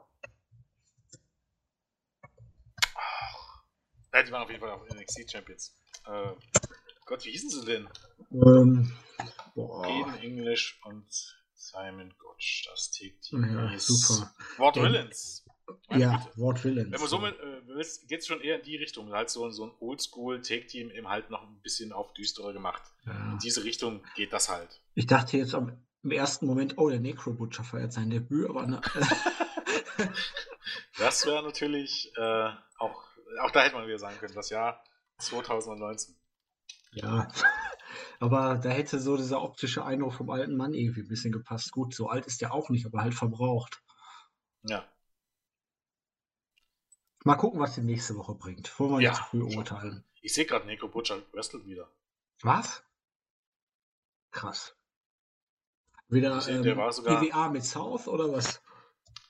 Ähm, Im August bei Horror Slam Purge. Und im April war er bei der Clusterfuck äh, Clusterfuck Battle Royale, ach, das, hab, das siehst du, bei Joey Janela's Spring Break 3 von Game Changer Wrestling. Ich habe ich bis heute noch nicht zu Ende geguckt. Guck an. Ich weiß nicht, den Necro Butcher habe ich immer irgendwie gefeiert, wobei ich mir gucke, ich gucke mir gerade ein Bild an, wo er aussieht wie ein 60-jähriger Mann. naja. Das schockiert mich ja. gerade. Necro Butcher ist halt auch so eine, so eine heimliche Legende, oder? Warte mal. Der 46, ey, boah, sieht ja alt aus. Ja, aber, Also für die, die den Necro Butcher nicht kennen, das ist halt der Deathmatch-Wrestler der Indies von vor zehn Jahren ungefähr. Äh, eher so vor 15 Jahren. Ja, von mir aus auch vor 15 Jahren. Mach mich ruhig älter, Jens. War auch ein ganz paar Jahre bei ROH. Mhm. Ähm, ja, Denn ist halt auch irgendwie so eine Legende, die nie zum Legendenstatus gereicht hat. Ja. Ja. Aber ich, hab, ich fand ihn eigentlich ganz cool. Und so, der hat halt das wieder gespiegelt, was CZW eigentlich so sein wollte. ja, das kann man sagen, ja. ja. Gut, Kenny Omega gegen Pack. Omega hat hier nach einem Crucifix-Pin gewonnen, flottes Match. Es gab hinterher so zwei Crucifix-Aktionen, bei der Omega mit der zweiten dann am Ende gewinnen konnte. Kam jetzt nicht an das erste Aufeinandertreffen heran, auch wenn das auch jetzt nicht das war, was man sich damals erwartet hatte, aber schon das beste, beste Match der Show. Aber wenn man jetzt an Omega und Pack denkt, ich glaube, Jens, so ein bisschen mehr hat man sich dann doch wieder erwartet, ne? Ja, äh, vermutlich schon. Es ist halt immer. Man muss halt auch ein bisschen sehen, wie viel Zeit die beiden bekommen haben. Die hatten halt nicht so furchtbar viel Zeit.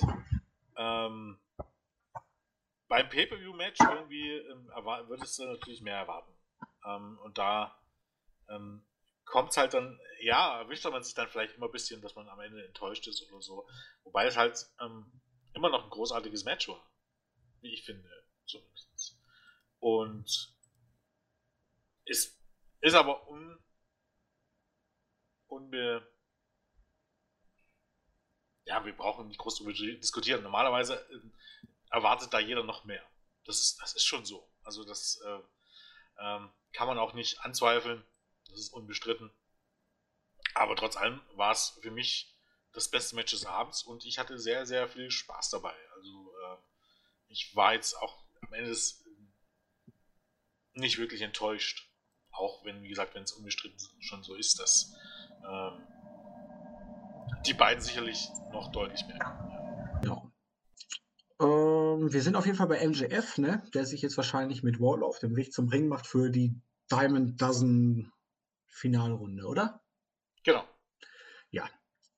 45.000 Dollar soll dieser Ringroll teuer sein.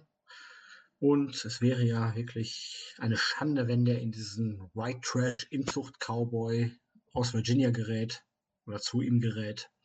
Und deswegen muss MJF das Ding natürlich gewinnen. Ja, die beiden haben letzte Woche diese Battle Royale Final überstanden und ja, irgendwie gab es dann ein ziemlich durchwachsenes Match zwischen den beiden. Wardlow sorgte für eine Ablenkung und MJF gewann am Ende nach einem ziemlich schlechten Crossroads. Machen wir da mal einen Cut, Jens. Äh, ja. Also dieser Match. Turn-Effekt von MJF, der ist irgendwie verpufft und irgendwie muss ich auch sagen, hm, ja. Ja, das Match war nicht so. Also, wie gesagt, hier ist halt einfach das Problem, was soll das mit diesem Diamantring? Es gibt keine Erklärung dafür, es wurde einfach nur so äh, reingeschmissen. Ich verstehe es immer noch nicht. Warum, weshalb, wieso? Ähm, ja, wer nicht fragt, ist dumm, aber Es passt halt einfach nicht. Du hast jetzt diese Fehde Cody gegen MGF und jetzt haust du für beide irgendwie in eine andere Richtung rein. Und es gibt Ja. aber keine logische Erklärung dafür. bei MJF ist das natürlich jetzt mehr oder weniger, um ihn ein wenig zu pushen, würde ich jetzt meinen. Weil vorher spielte er bei Dynamite vor dem Turn ja eigentlich, mal abgesehen als Anhängsel von Cody, keine Rolle. Er hatte keine Matches. Er war halt da, vielversprechendes Talent, aber keiner, der irgendwie Relevanz in den Shows hatte. Jetzt hat man ihm natürlich damit einen großen Sieg gegeben, allerdings war das halt spontan, diese ganze Ansetzung.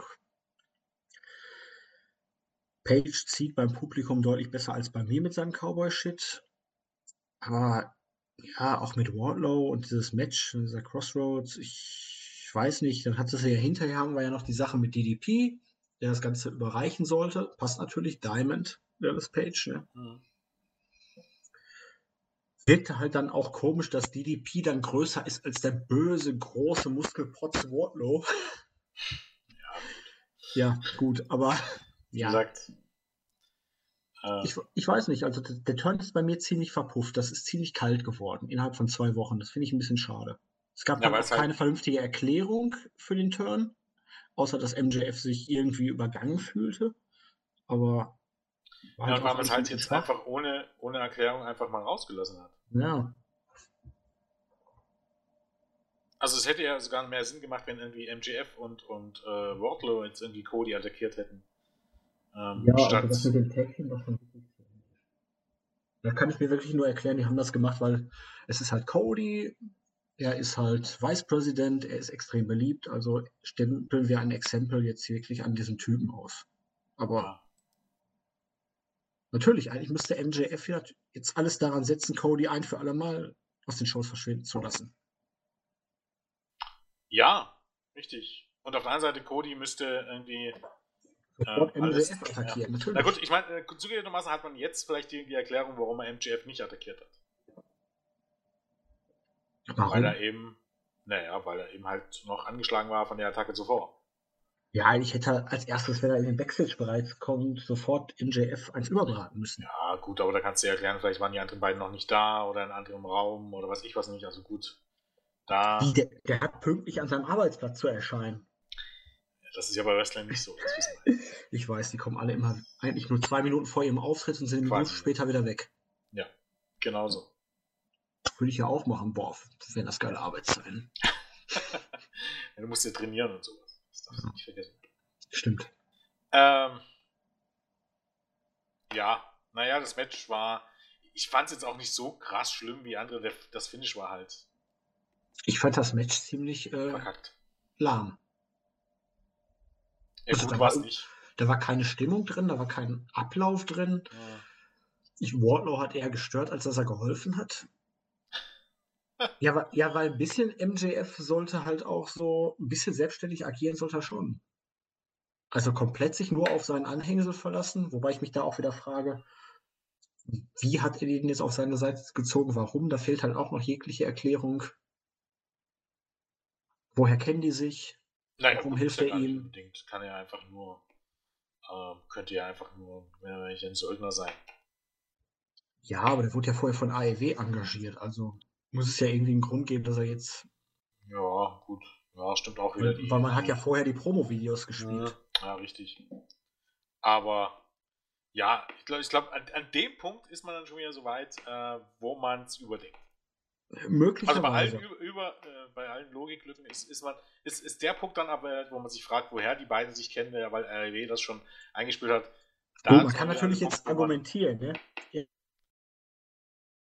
Ist den Leuten schmackhaft gemacht und so, das kann man immer. Hm. Aber irgendwie, weiß ich nicht. MJF ist mir zu kalt geworden in zwei Wochen nach dem Turn. Aber ich Ja, habe es mir auch den es Turn schon zu früh, für zu früh gehalten. Also, Ja, ne, es, es ist halt einfach eine Frage, wo es da jetzt ähm, in den nächsten Wochen hingeht. Und ob man das jetzt nochmal ähm, ja, heiß bekommt, um das mal so bei, bei dem Term zu bleiben. Oder ob man jetzt irgendwie ähm, versucht, das äh, rauszuzögern und da irgendwie was anderes irgendwie ähm, ja dazwischen bringt jetzt quasi. Was ich aber ich denke mal, man will das bis zum nächsten Pay-Per-View im Februar rauszögern. darauf wird es hinauslaufen, aber es muss halt eine Erklärung geben, warum. Warum? Also das ist. Weil je, ja, es ist natürlich logisch. Jede Attacke gegen äh, Rhodes kann nicht so schlimm sein wie dieser Turn von MJF, seinem besten Freund. Also, Richtig. Genau. Also es gibt für, für Cody einfach keinen Grund, äh, sich jetzt auf die beiden äh, Typen da zu konzentrieren. außer äh, er wird halt wirklich für Wochen aus den Shows genommen. Richtig. Oder er, er wird jetzt Woche für Woche attackiert, was ja auch ziemlich bescheuert wäre irgendwie. Also das macht halt. Es würde jetzt Sinn machen, die nächste Woche so ein, so ein Take-Team-Match anzusetzen, aber wo, äh, woher, warum, weshalb? Also Cody müsste ja zumindest dran gelegen sein, das Thema mit dem Take-Team äh, relativ schnell zu beenden. Weil das hat ja für sie ihnen keine Priorität.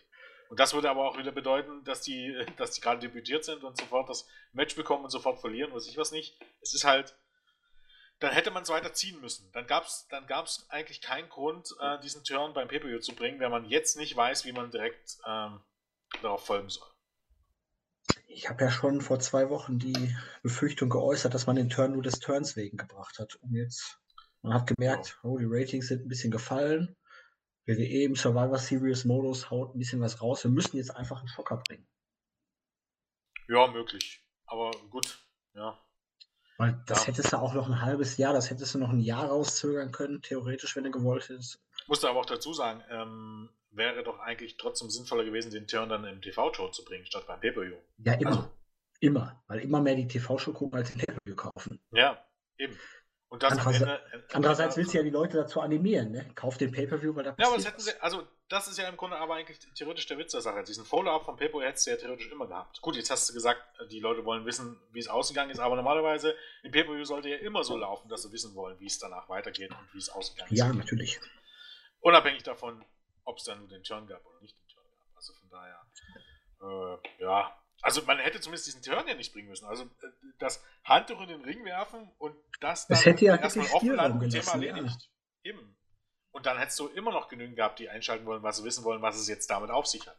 Und dann hättest du durchaus noch ein paar Wochen ziehen können. Wäre dann wahrscheinlich die bessere Lösung gewesen. Man weiß hinterher immer mehr, man ist hinterher immer schlauer. Das Leben jo. ist eine launige Schlampe. So ja, Dustin Rhodes zu einer kleinen Promo, so eine Art Interview. Dann kam aber auch jetzt hier die der Inner Circle in Form von Sammy Guevara, Santana und Ortiz dazu. Die Young Bucks haben den Safe gemacht. Aufbau für den Main Event der kommenden Woche mit dem Six-Man Tag Team Match. Kann man mal machen. Ich glaube, der Großteil davon spielte sich auch auf der TNT-Werbung ab, ne? Ja. Genau. Das ist, das ist immer ein bisschen schwierig, wenn du die Fight TV äh, guckst und dann immer darauf achten musst, wann hat TNT Werbung, was findet da wirklich live ja, man, also, na gut, bei, dem, bei den Matches ja, das sagen, schon. Also die Kommentatoren sagen die. Kommentatoren. Halt. Ja, klar, aber ja. du hattest ja hinterher auch nochmal die Bugs, die dann nochmal vor der letzten Werbepause, vor dem ähm, World Title Match dann rauskamen, nochmal das Publikum ein bisschen ja. angeheizt haben und so. Klar, das merkst du aber so. Insgesamt ist es manchmal schon schwierig zu folgen, was jetzt wirklich so live vor TV-Publikum passiert und was jetzt nur für die erlesene Gesellschaft von Fight TV bestimmt ist. ja. ja. trotz allem ist es eben halt dann, wenn du live guckst, wesentlich einfacher da. Also wenn du wenn du jetzt nur die, die Version auf TNT, TNT auf, nee, doch TNT-Serie ja, guckst, ist es natürlich okay. Wenn du dann die zusammengeschnittene Version hast, dann brauchst du das nicht unbedingt. Aber wenn du jetzt live guckst, ist halt Fight TV wirklich ein bisschen angenehmer, als wenn du jedes Mal die Werbeunterbrechung hast. Ja. Äh, Finde ich. Das auf jeden Fall. Genau. Tja, Jens, join the Dark Order. Ja. Hm. Ich, ich sag mal so, die, die Videos finde ich gut, die finde ich klasse, äh, passt aber nicht zu dem, was In ich bisher von Dark Order gesehen habe irgendwie. Äh, nee, in dieser Woche hat man den ja auch vorgestellt, irgendwie, dass ähm, Stu Grayson sozusagen der Erste war, der sich der Dark Order angeschlossen hat, ne? Hm.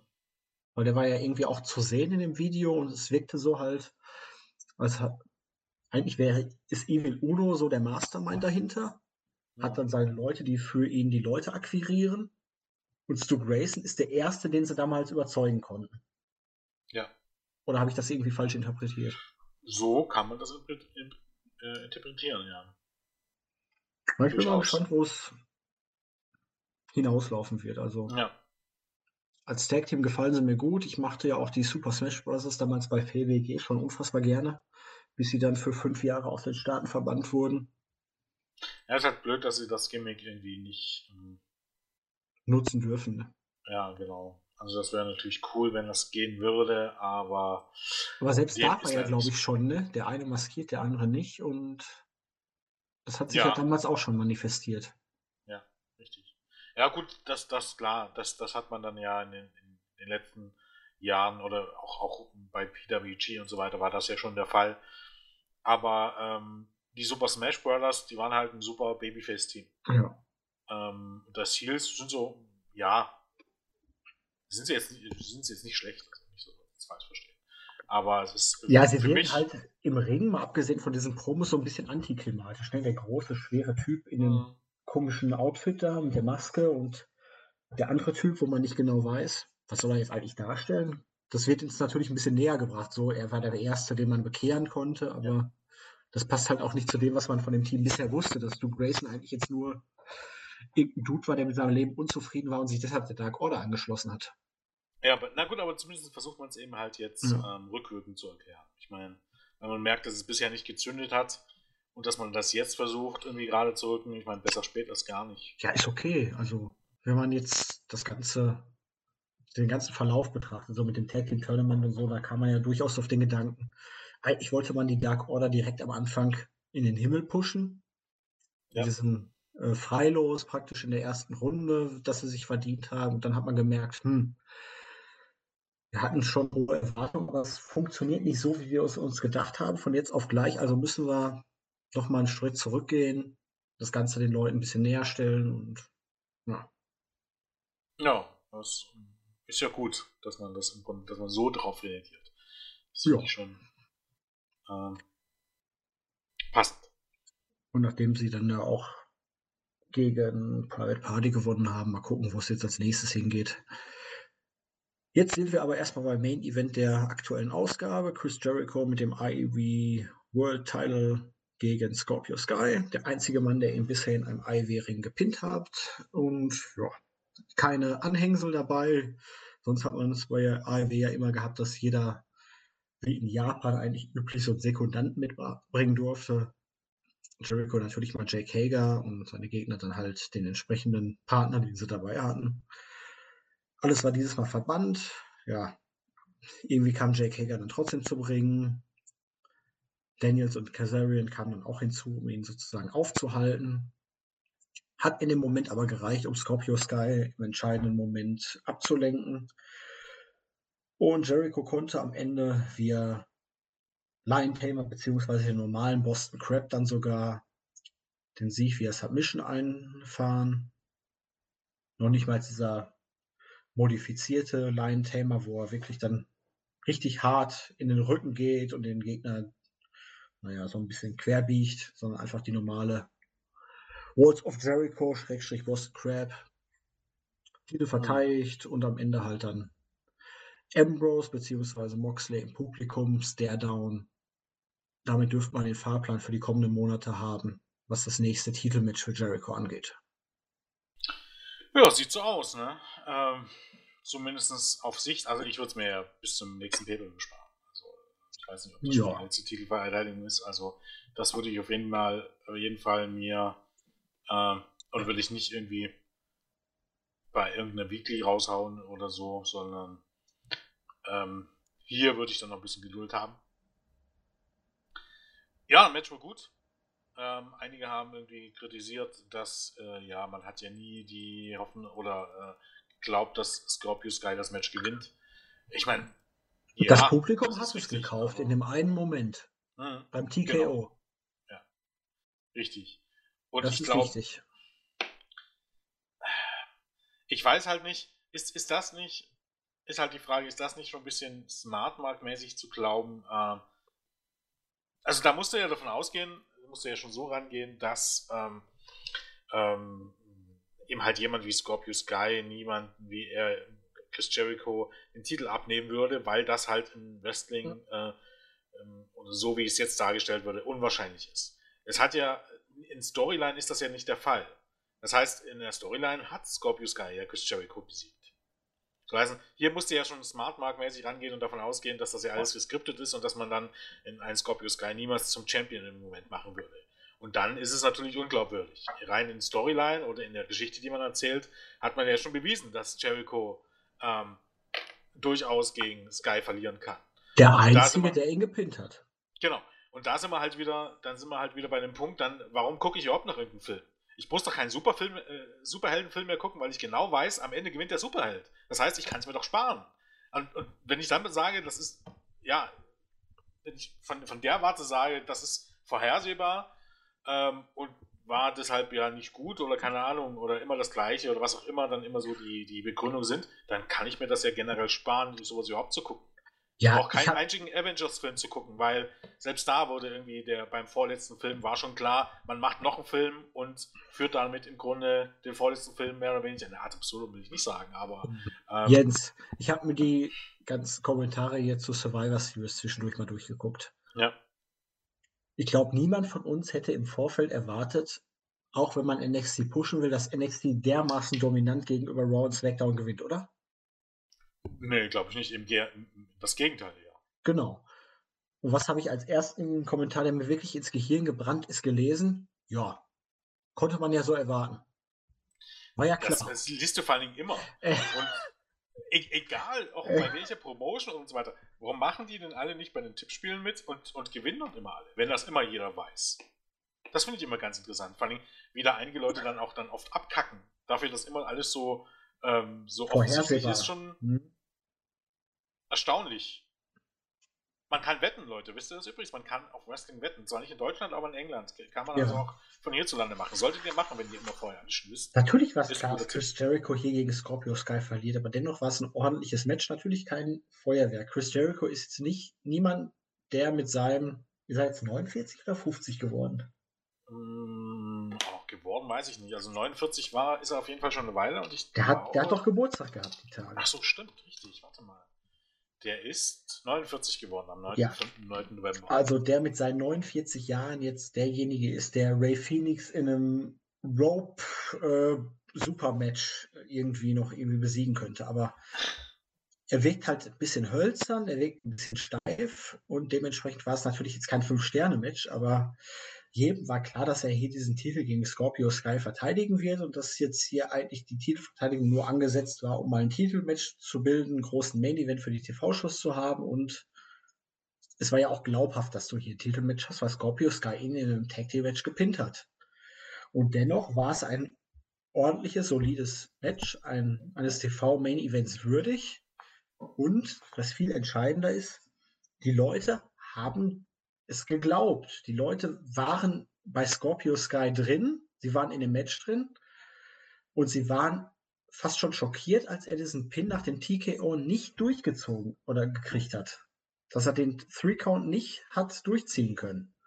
Also sie waren in dem Match drin und wenn das TV-Publikum in der Arena drin ist, dann ist auch das Publikum vor dem TV-Bildschirm drin. Dementsprechend, das ist genau das, was Wrestling ausmacht. Wenn die Leute in der Arena glauben, ja. es hätte sein können, dann kaufen es auch die Leute vor dem Bildschirm. Auch Weil sich das überträgt. Und Natürlich. das ist halt auch immer ein ganz wichtiger Punkt. Die Stimmung in der Halle und während der Matches, egal ob das jetzt WWE ist, ob das New Japan ja. ist, überträgt sich. So es ist so, wenn es dir in der Halle am Arsch vorbeigeht, ja. dann sitzt du vor dem Fernseher und denkst dir, ja, läuft. Das, das hat man oft genug erlebt. Es ist ein Match, es gibt keine Publikumsreaktion in der Halle und es läuft einfach so nebenbei, man achtet nicht drauf, man trinkt sich vielleicht sein Bierchen, seinen Kaffee, es ist einfach da und denkt sich, ja, ist vorbei. Aber wenn das Publikum in der Halle voll dabei ist, sich voll auf das Match einlässt und dann auch wirklich bei den Nearfalls, selbst wenn es eigentlich weiß, es ist völlig unmöglich, dass Scorpio Sky hier irgendwie eine Chance hat. Es ist völlig unmöglich, dass Scorpio Sky hier den AEW World Championship gewinnt. Und selbst dann, wenn er auf einmal nah dran ist, ein Niervoll erlangt, wenn das Publikum in der Halle dabei ist, das zu kaufen, dass er hier eine Chance hat, das Match zu gewinnen, dann ist jeder vom TV, selbst wenn er es in der Aufzeichnung anguckt, auch dabei und glaubt so, boah, fuck, jetzt war ich kurz dabei, auch zu glauben, dass er es gewinnen könnte. Ist einfach so. So sieht's aus. Genau. So das ist Wrestling. Wir wissen alle, es ist abgesprochen, es ist fake und trotzdem sind wir drin, wir glauben an die Charaktere, wir sind dabei zu glauben, ja, Chaka, er könnte es schaffen. Und das zieht uns immer rein, auch wenn wir es genau wissen, ist es nicht so. Mensch. Und so sollte es sein. Und wenn es so nicht ja. mehr ist, dann gibt es nur zwei Möglichkeiten. Entweder aus dem Match. Und, ja, genau. Dann. Ja, aber naja, gut, ich meine, äh, jemanden, der das so sieht, dem, dem wirst du wahrscheinlich dann damit auch nicht überzeugen. Aber, Nein, aber ja, ich habe mich dabei auch erwischt, Jens. Ich wusste ganz genau, ja, klar, Jericho wird hier klar gewinnen. Dass er am Ende Jake Hager braucht, um zu gewinnen, ist nochmal eine andere Geschichte, aber für mich stand von Anfang an fest, Scorpio Sky hat hier keine Chance. Und bei diesem Move, so wie das Publikum mitgegangen ist, ich dacht, dachte mir, boah, Chaka, der hätte es fast wirklich schaffen können. Ja, genau. Und das reicht ja eigentlich schon zu. Also so soll es ja, ja am Ende dann sein. Also, genau, du möchtest das, mitfiebern. Genau. Das ist halt wie bei einer guten Serie. Du denkst dir, das und das könnte passieren, aber wenn es sich am Ende dann doch noch fesselt und du denkst, boah, ich hätte es anders gemacht oder genauso hätte es kommen müssen. Wieso gewinnt der Gute? Oder wenn man jetzt ein bisschen diabolisch ist, der Böse nicht, dann ärgert man sich und man investiert seine Energie da rein. Das ist das, was es halt am Ende ausmacht. Richtig. Ich fand den Main gut und auch das Segment nachher, ähm, also diese Andeutung von Moxley gegen Jericho. Ähm, ja, vor allen Dingen, was, also, was ich daran gut fand, dass Moxley immer ein Stück näher gegangen ist und Jericho praktisch zelebriert hat, er hat gewonnen. Dann ist ja. Moxley wieder ein Stück näher gegangen. Jericho hat immer noch. Und so hat man praktisch, bevor das ganze, die ganze Übertragung abgebrochen ist, hat man immer noch ein bisschen geteased, äh, es könnte noch zu dem Showdown zwischen den beiden während dieser Show kommen. Ja. Weil Moxley kam immer so einen Ticken näher. Ich fand die Show insgesamt auch für AEW-Verhältnisse relativ durchwachsen.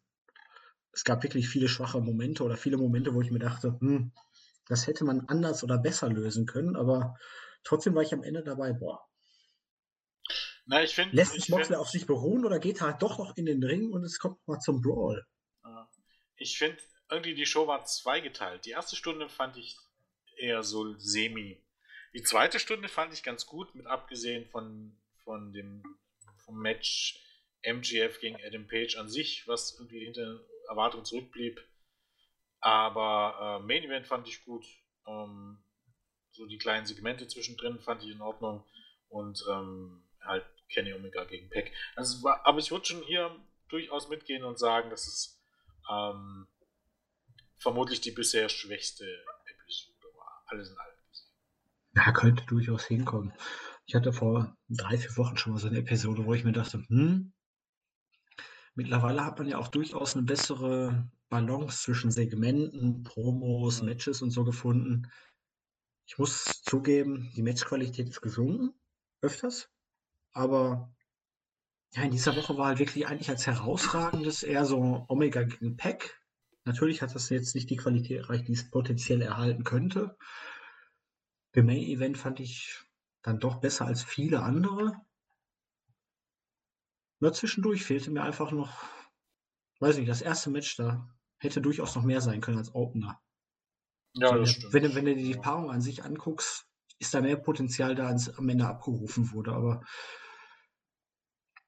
ich, ich finde halt, ich finde halt, ähm, man sollte manchmal einfach eine, eine, eine gewisse Mischung finden. Ähm, auf der einen Seite ist es halt einfach so, du kannst nicht bei jedem Match irgendwie ein 5-Sterne-Match raushalten und solltest es auch nicht versuchen.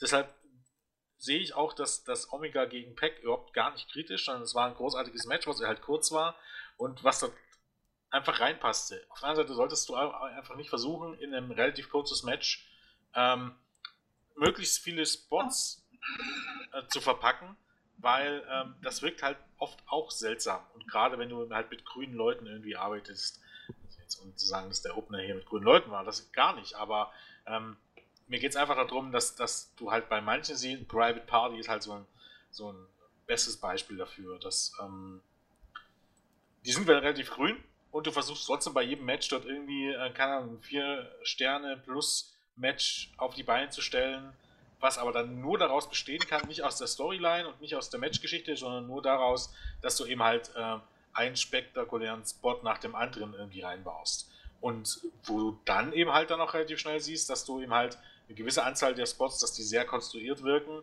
oder dass du die sogar total verkackst. Und da muss man halt meiner Meinung nach einfach ähm, ja, einen guten Mittelweg finden. Und das hat man manchmal mehr, manchmal weniger gut drauf. Ja, kann man so sagen, denke ich. Es ist ja auch normal, dass man nicht jede Woche ein riesiges Feuerwerk raushauen kann. Diese Woche hat man natürlich versucht, mit dem Titelmatch ein bisschen der ganzen Feiertagshysterie entgegenzuwirken, weil ja. man sollte jetzt nicht davon ausgehen, dass man diese Woche Ratingrekorde bricht, weil Thanksgiving ist auch in Richtung WWE immer ein klassischer Tag, wo die Ratings ziemlich einbrechen. Dementsprechend haben wir halt mit dem Titelmatch versucht, ein bisschen entgegenzuwirken, aber das finale Rating, ich kenne es noch nicht, ich habe da keine Ahnung aktuell. Montag erst. Ja, wird auf jeden Fall, denke ich mal, nicht so überragend ausfallen, aber halt die Show. Es ist halt, ich will jetzt nicht sagen kein Marathon, weil ja, es kann nicht jedes Show überragend sein. Nee, Dementsprechend, ist es ist wichtig, die Sachen konsequent fortzuführen. Und ich wünsche mir jetzt einfach wirklich mal, dass man bei den Frauen mal eine klare Richtung erkennt in den kommenden Wochen. Ansonsten hat man zumindest einen Leitfaden. Gewisse Sachen könnte man natürlich ein bisschen konstruktiver noch. Jetzt hier beispielsweise hier die Lucha Brothers, die Sache mit Daniels und Pentagon, auch Cody und MJF, das könnte noch zumindest ein bisschen konkreter werden. Aber lassen wir uns doch einfach mal überraschen, was die kommenden Wochen bringen. Wir haben weiterhin eine gute Alternative, die zumindest unterhaltsames Wrestling und halt nicht nur Wrestling, sondern auch Promos, was ja zum Wrestling gehört, bieten auf jeden Fall. Es war nicht die stärkste Wochenshow, die man hatte, aber es hatte durchaus seine Momente, es war unterhaltsam. Und ab und zu sollte man die Sache auch einfach nicht zu ernst sehen. Und naja, man, man, man, kann auch immer sollte, auf den anderen Shit gucken. Naja, ist mein, mein, das Problem ist halt, äh, die, ein bisschen die Herangehensweise, das merkst du eben halt auch ganz deutlich. Wenn angefangen bei der guten alten Tatsache ähm, Vertrauensvorschuss und äh, sagen wir so, bisher kann man bei AEW noch nicht vorwerfen, dass die irgendwie versucht haben, die Zuschauer zu verarschen.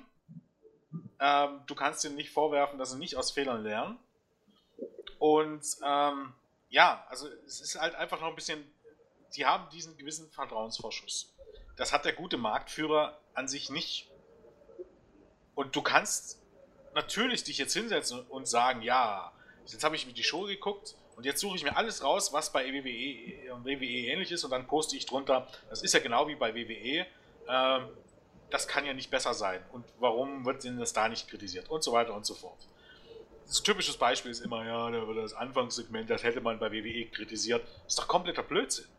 Das ist doch, das ist doch kompletter Schwachsinn. Als wenn solche Titelfeiersegmenten immer das wäre, was bei WWE schief läuft und was kritisiert wurde. Oder hat irgendeiner geschrieben, ja, da müsste halt so ein Segment mit Virgil, mit so einer alten Legende, hätte man WWE kritisiert. Wo? Wo bitte hat man so ein, äh, nur ein Segment, wo irgendeine Legende aufgetreten ist, der ja nur Jericho angekündigt hat, in Anführungsstrichen, mehr auch nicht, ähm, und ähm, wo dann im Grunde ein Heel-Champion seinen Gewinn gefeiert hat. Wo ist das denn nun der große Kritikpunkt an WWE? Das ist doch falsch. Nur weil es bei WWE etwas Ähnliches gibt, bedeutet es doch nicht, dass zwangsläufig AEW die gleichen Fehler macht wie WWE. Also, es gibt Dinge, die kann man an AEW kritisieren. Das sind lustigerweise nicht die Dinge, die man dann nur jede Woche unter den Berichten liest. Und ich glaube, das hat man heute durchaus auch bei der, bei der Review gehört. Definitiv. Ja? Man hätte jetzt beispielsweise in dieser Woche ein bisschen Orange Cassidy beispielsweise kritisieren können, allerdings die Rolle, da, die, die er als Truthahn bei AEW spielt, mit dem ziehen wir mal als Vergleich jetzt Roman Reigns, das Hundekostüm und Baron Corbin heran. Ja. Welten.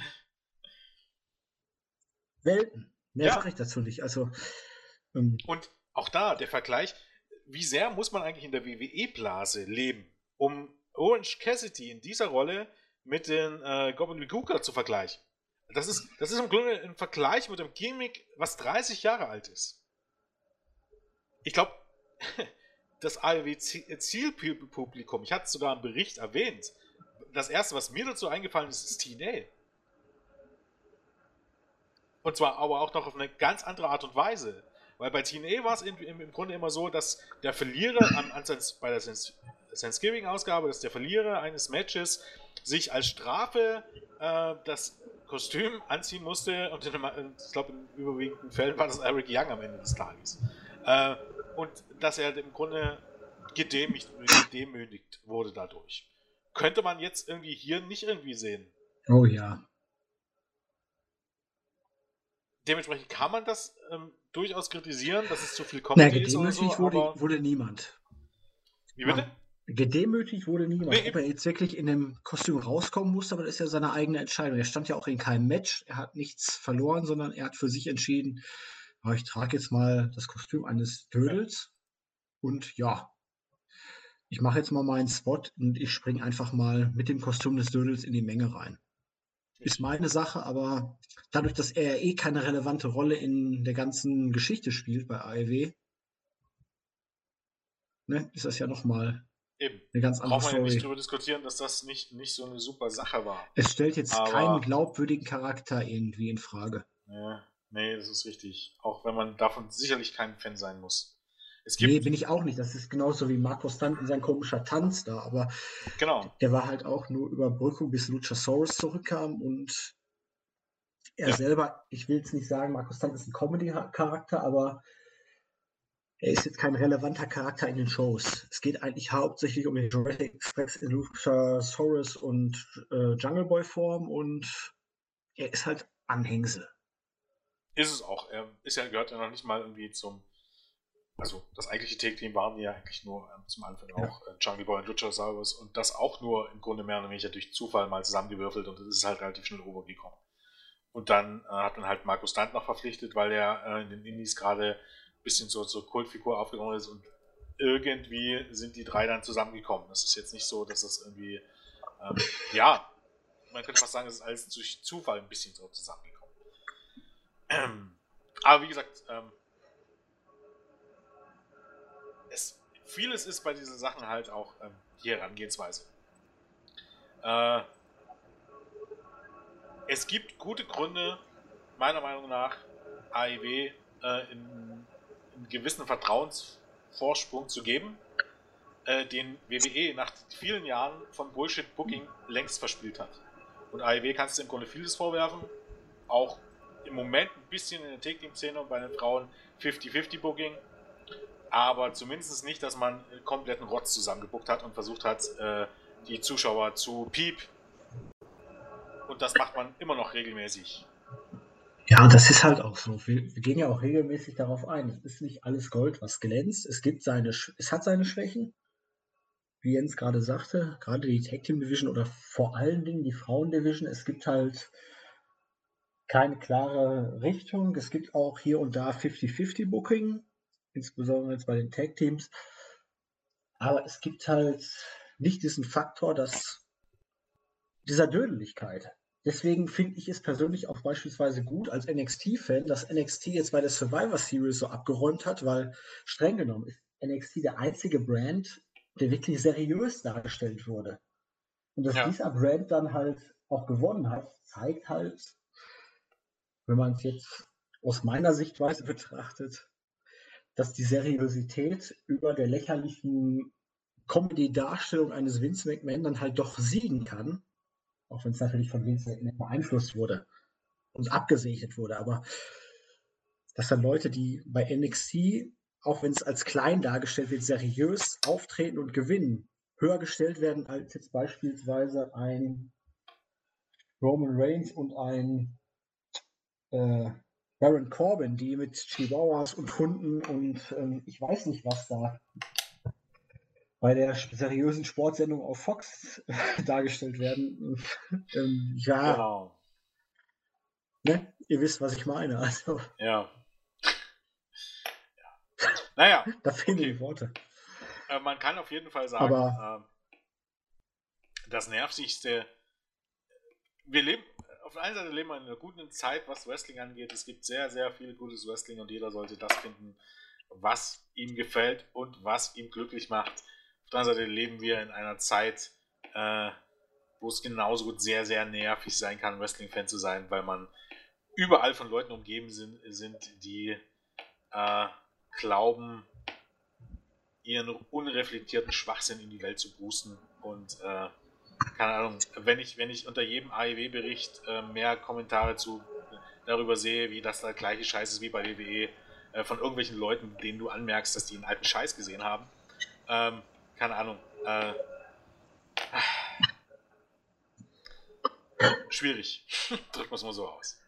Leute, nehmt euch nicht so wichtig, nehmt die ganzen Shows nicht so wichtig, atmet locker flockig durch die Hose, genießt einfach die Variat Variantenvielfalt, die wir im Moment haben. Wir haben AEW, wir haben großartiges NXT im Moment. Also muss ich einfach sagen, es, es ist unterhaltsam. Ich gucke gerne NXT. Es ist konsequent, es hat einen gewissen roten Faden, es baut aufeinander auf. Es zeigt, wie schlecht das Main Roster Okay, eigentlich gehört NXT mittlerweile zum Main Roster, aber es zeigt, wie schlecht äh, SmackDown und Raw aus meiner Sicht aufgebaut sind. Genießt einfach das, was wir haben. Natürlich könnt ihr kritisieren, aber immer konstruktiv bleiben, locker bleiben, das Leben genießen. Es ist schön. Und vor allem, ich finde es immer, äh, das Nervigste finde ich ja, nicht irgendwie, wenn man etwas nicht gut findet oder wenn man kritisiert, wenn man das anspricht, das Nervigste finde ich ja, wenn man versucht, irgendwas zu beweisen oder irgendjemand zu belehren. Also in dem Moment, wo ich schreibe, ich fand das und das nicht gut, deswegen und deswegen, finde ich das okay. In dem Moment, wo ich sage, guck mal, das ist ja, äh, äh, das ist ja genauso schlecht wie bei Show X und Y und niemand kritisiert es, äh, dann finde ich es nervig. Das eine ist nämlich Kritik und das andere ist einfach nur Trollen. Das ist einfach so. Und in dem Sinne ist halt äh, ist halt das Wrestling bisschen äh, Business irgendwie auch, äh, keine Ahnung, die Welt, die Welt in der Nussschale, wie es schon heißt. Sagen, sagen, wir doch mal ehrlich, eine Reflexion der Social Media Welt heutzutage, oder? Ja, richtig. Und, und unerträglich in dem Fall. Und du, ja, das, anders kann man es nicht sagen, unerträglich. Man muss denken, dass man, dass die Idioten langsam in der Überallzeit sind. Na, irgendwann muss die Blase Davon. platzen, Jens. Ja, naja, ich weiß nicht. Ich glaube, ich glaub, eher wird es irgendwann in die Richtung gehen, dass, dass Social Media und so weiter, dass, dass es sich wieder in die entgegengesetzte Richtung entwickelt. Dass man äh, sich immer weiter davon wegzieht, einfach weil man merkt, da laufen so viele Idioten rum, äh, mit so viel Negativität und mit solchen, äh, mit so vielen Idioten willst du dich gar nicht rumschlagen. Und das ist halt, keine Ahnung, geht halt in alle Richtungen. Das ist, ob das jetzt Politik ist, ob das im Wrestling ist, ob das die ganzen Social Media Blasen sind und ähm, es gibt so, so viele verschiedene Strömungen. Willst du dich damit wirklich auseinanderstellen? Also ist es das wirklich wert? Also für mich, meiner Meinung nach, persönlich ohnehin nicht, der ich nie irgendwie Facebook hatte oder irgendwie die irgendwie immer auf, auf YouTube irgendwas mache. Ich habe Twitter und ähm, das, das ist für mich schon mehr als genug. Und selbst da verfolge ich schon relativ wenig ähm, außerhalb von der Wrestling, glaube ich. Also Jens, solange ich mit meinem wahren Leben klarkomme, gibt mir das, was im Internet passiert, sehr fast am Arsch vorbei. ja, wenn, wenn, das, wenn das nicht mehr der Fall ist, ich weiß nicht, dann, Nein, dann also, brauchst du eine Therapie oder so. Ich glaube auch. Also ich komme auf mein Leben klar, ich bin zufrieden, so wie es läuft und dementsprechend, ich wünsche euch, bei euch ist es ähnlich. Allenfalls kommt auf die dunkle Seite der Macht, denn wir haben Cookies. Und Richtig. Und dem müssen wir sogar immer zustimmen, wenn er auf unsere Webseite geht. in diesem Sinne würde ich euch sagen, wir wünschen euch ein schönes Wochenende und ansonsten ne, bis ja. zur nächsten Woche bei der AEW Dynamite Review mit Blick auf Gott und die Welt. also, schönes Wochenende. Tschüss, tschüss.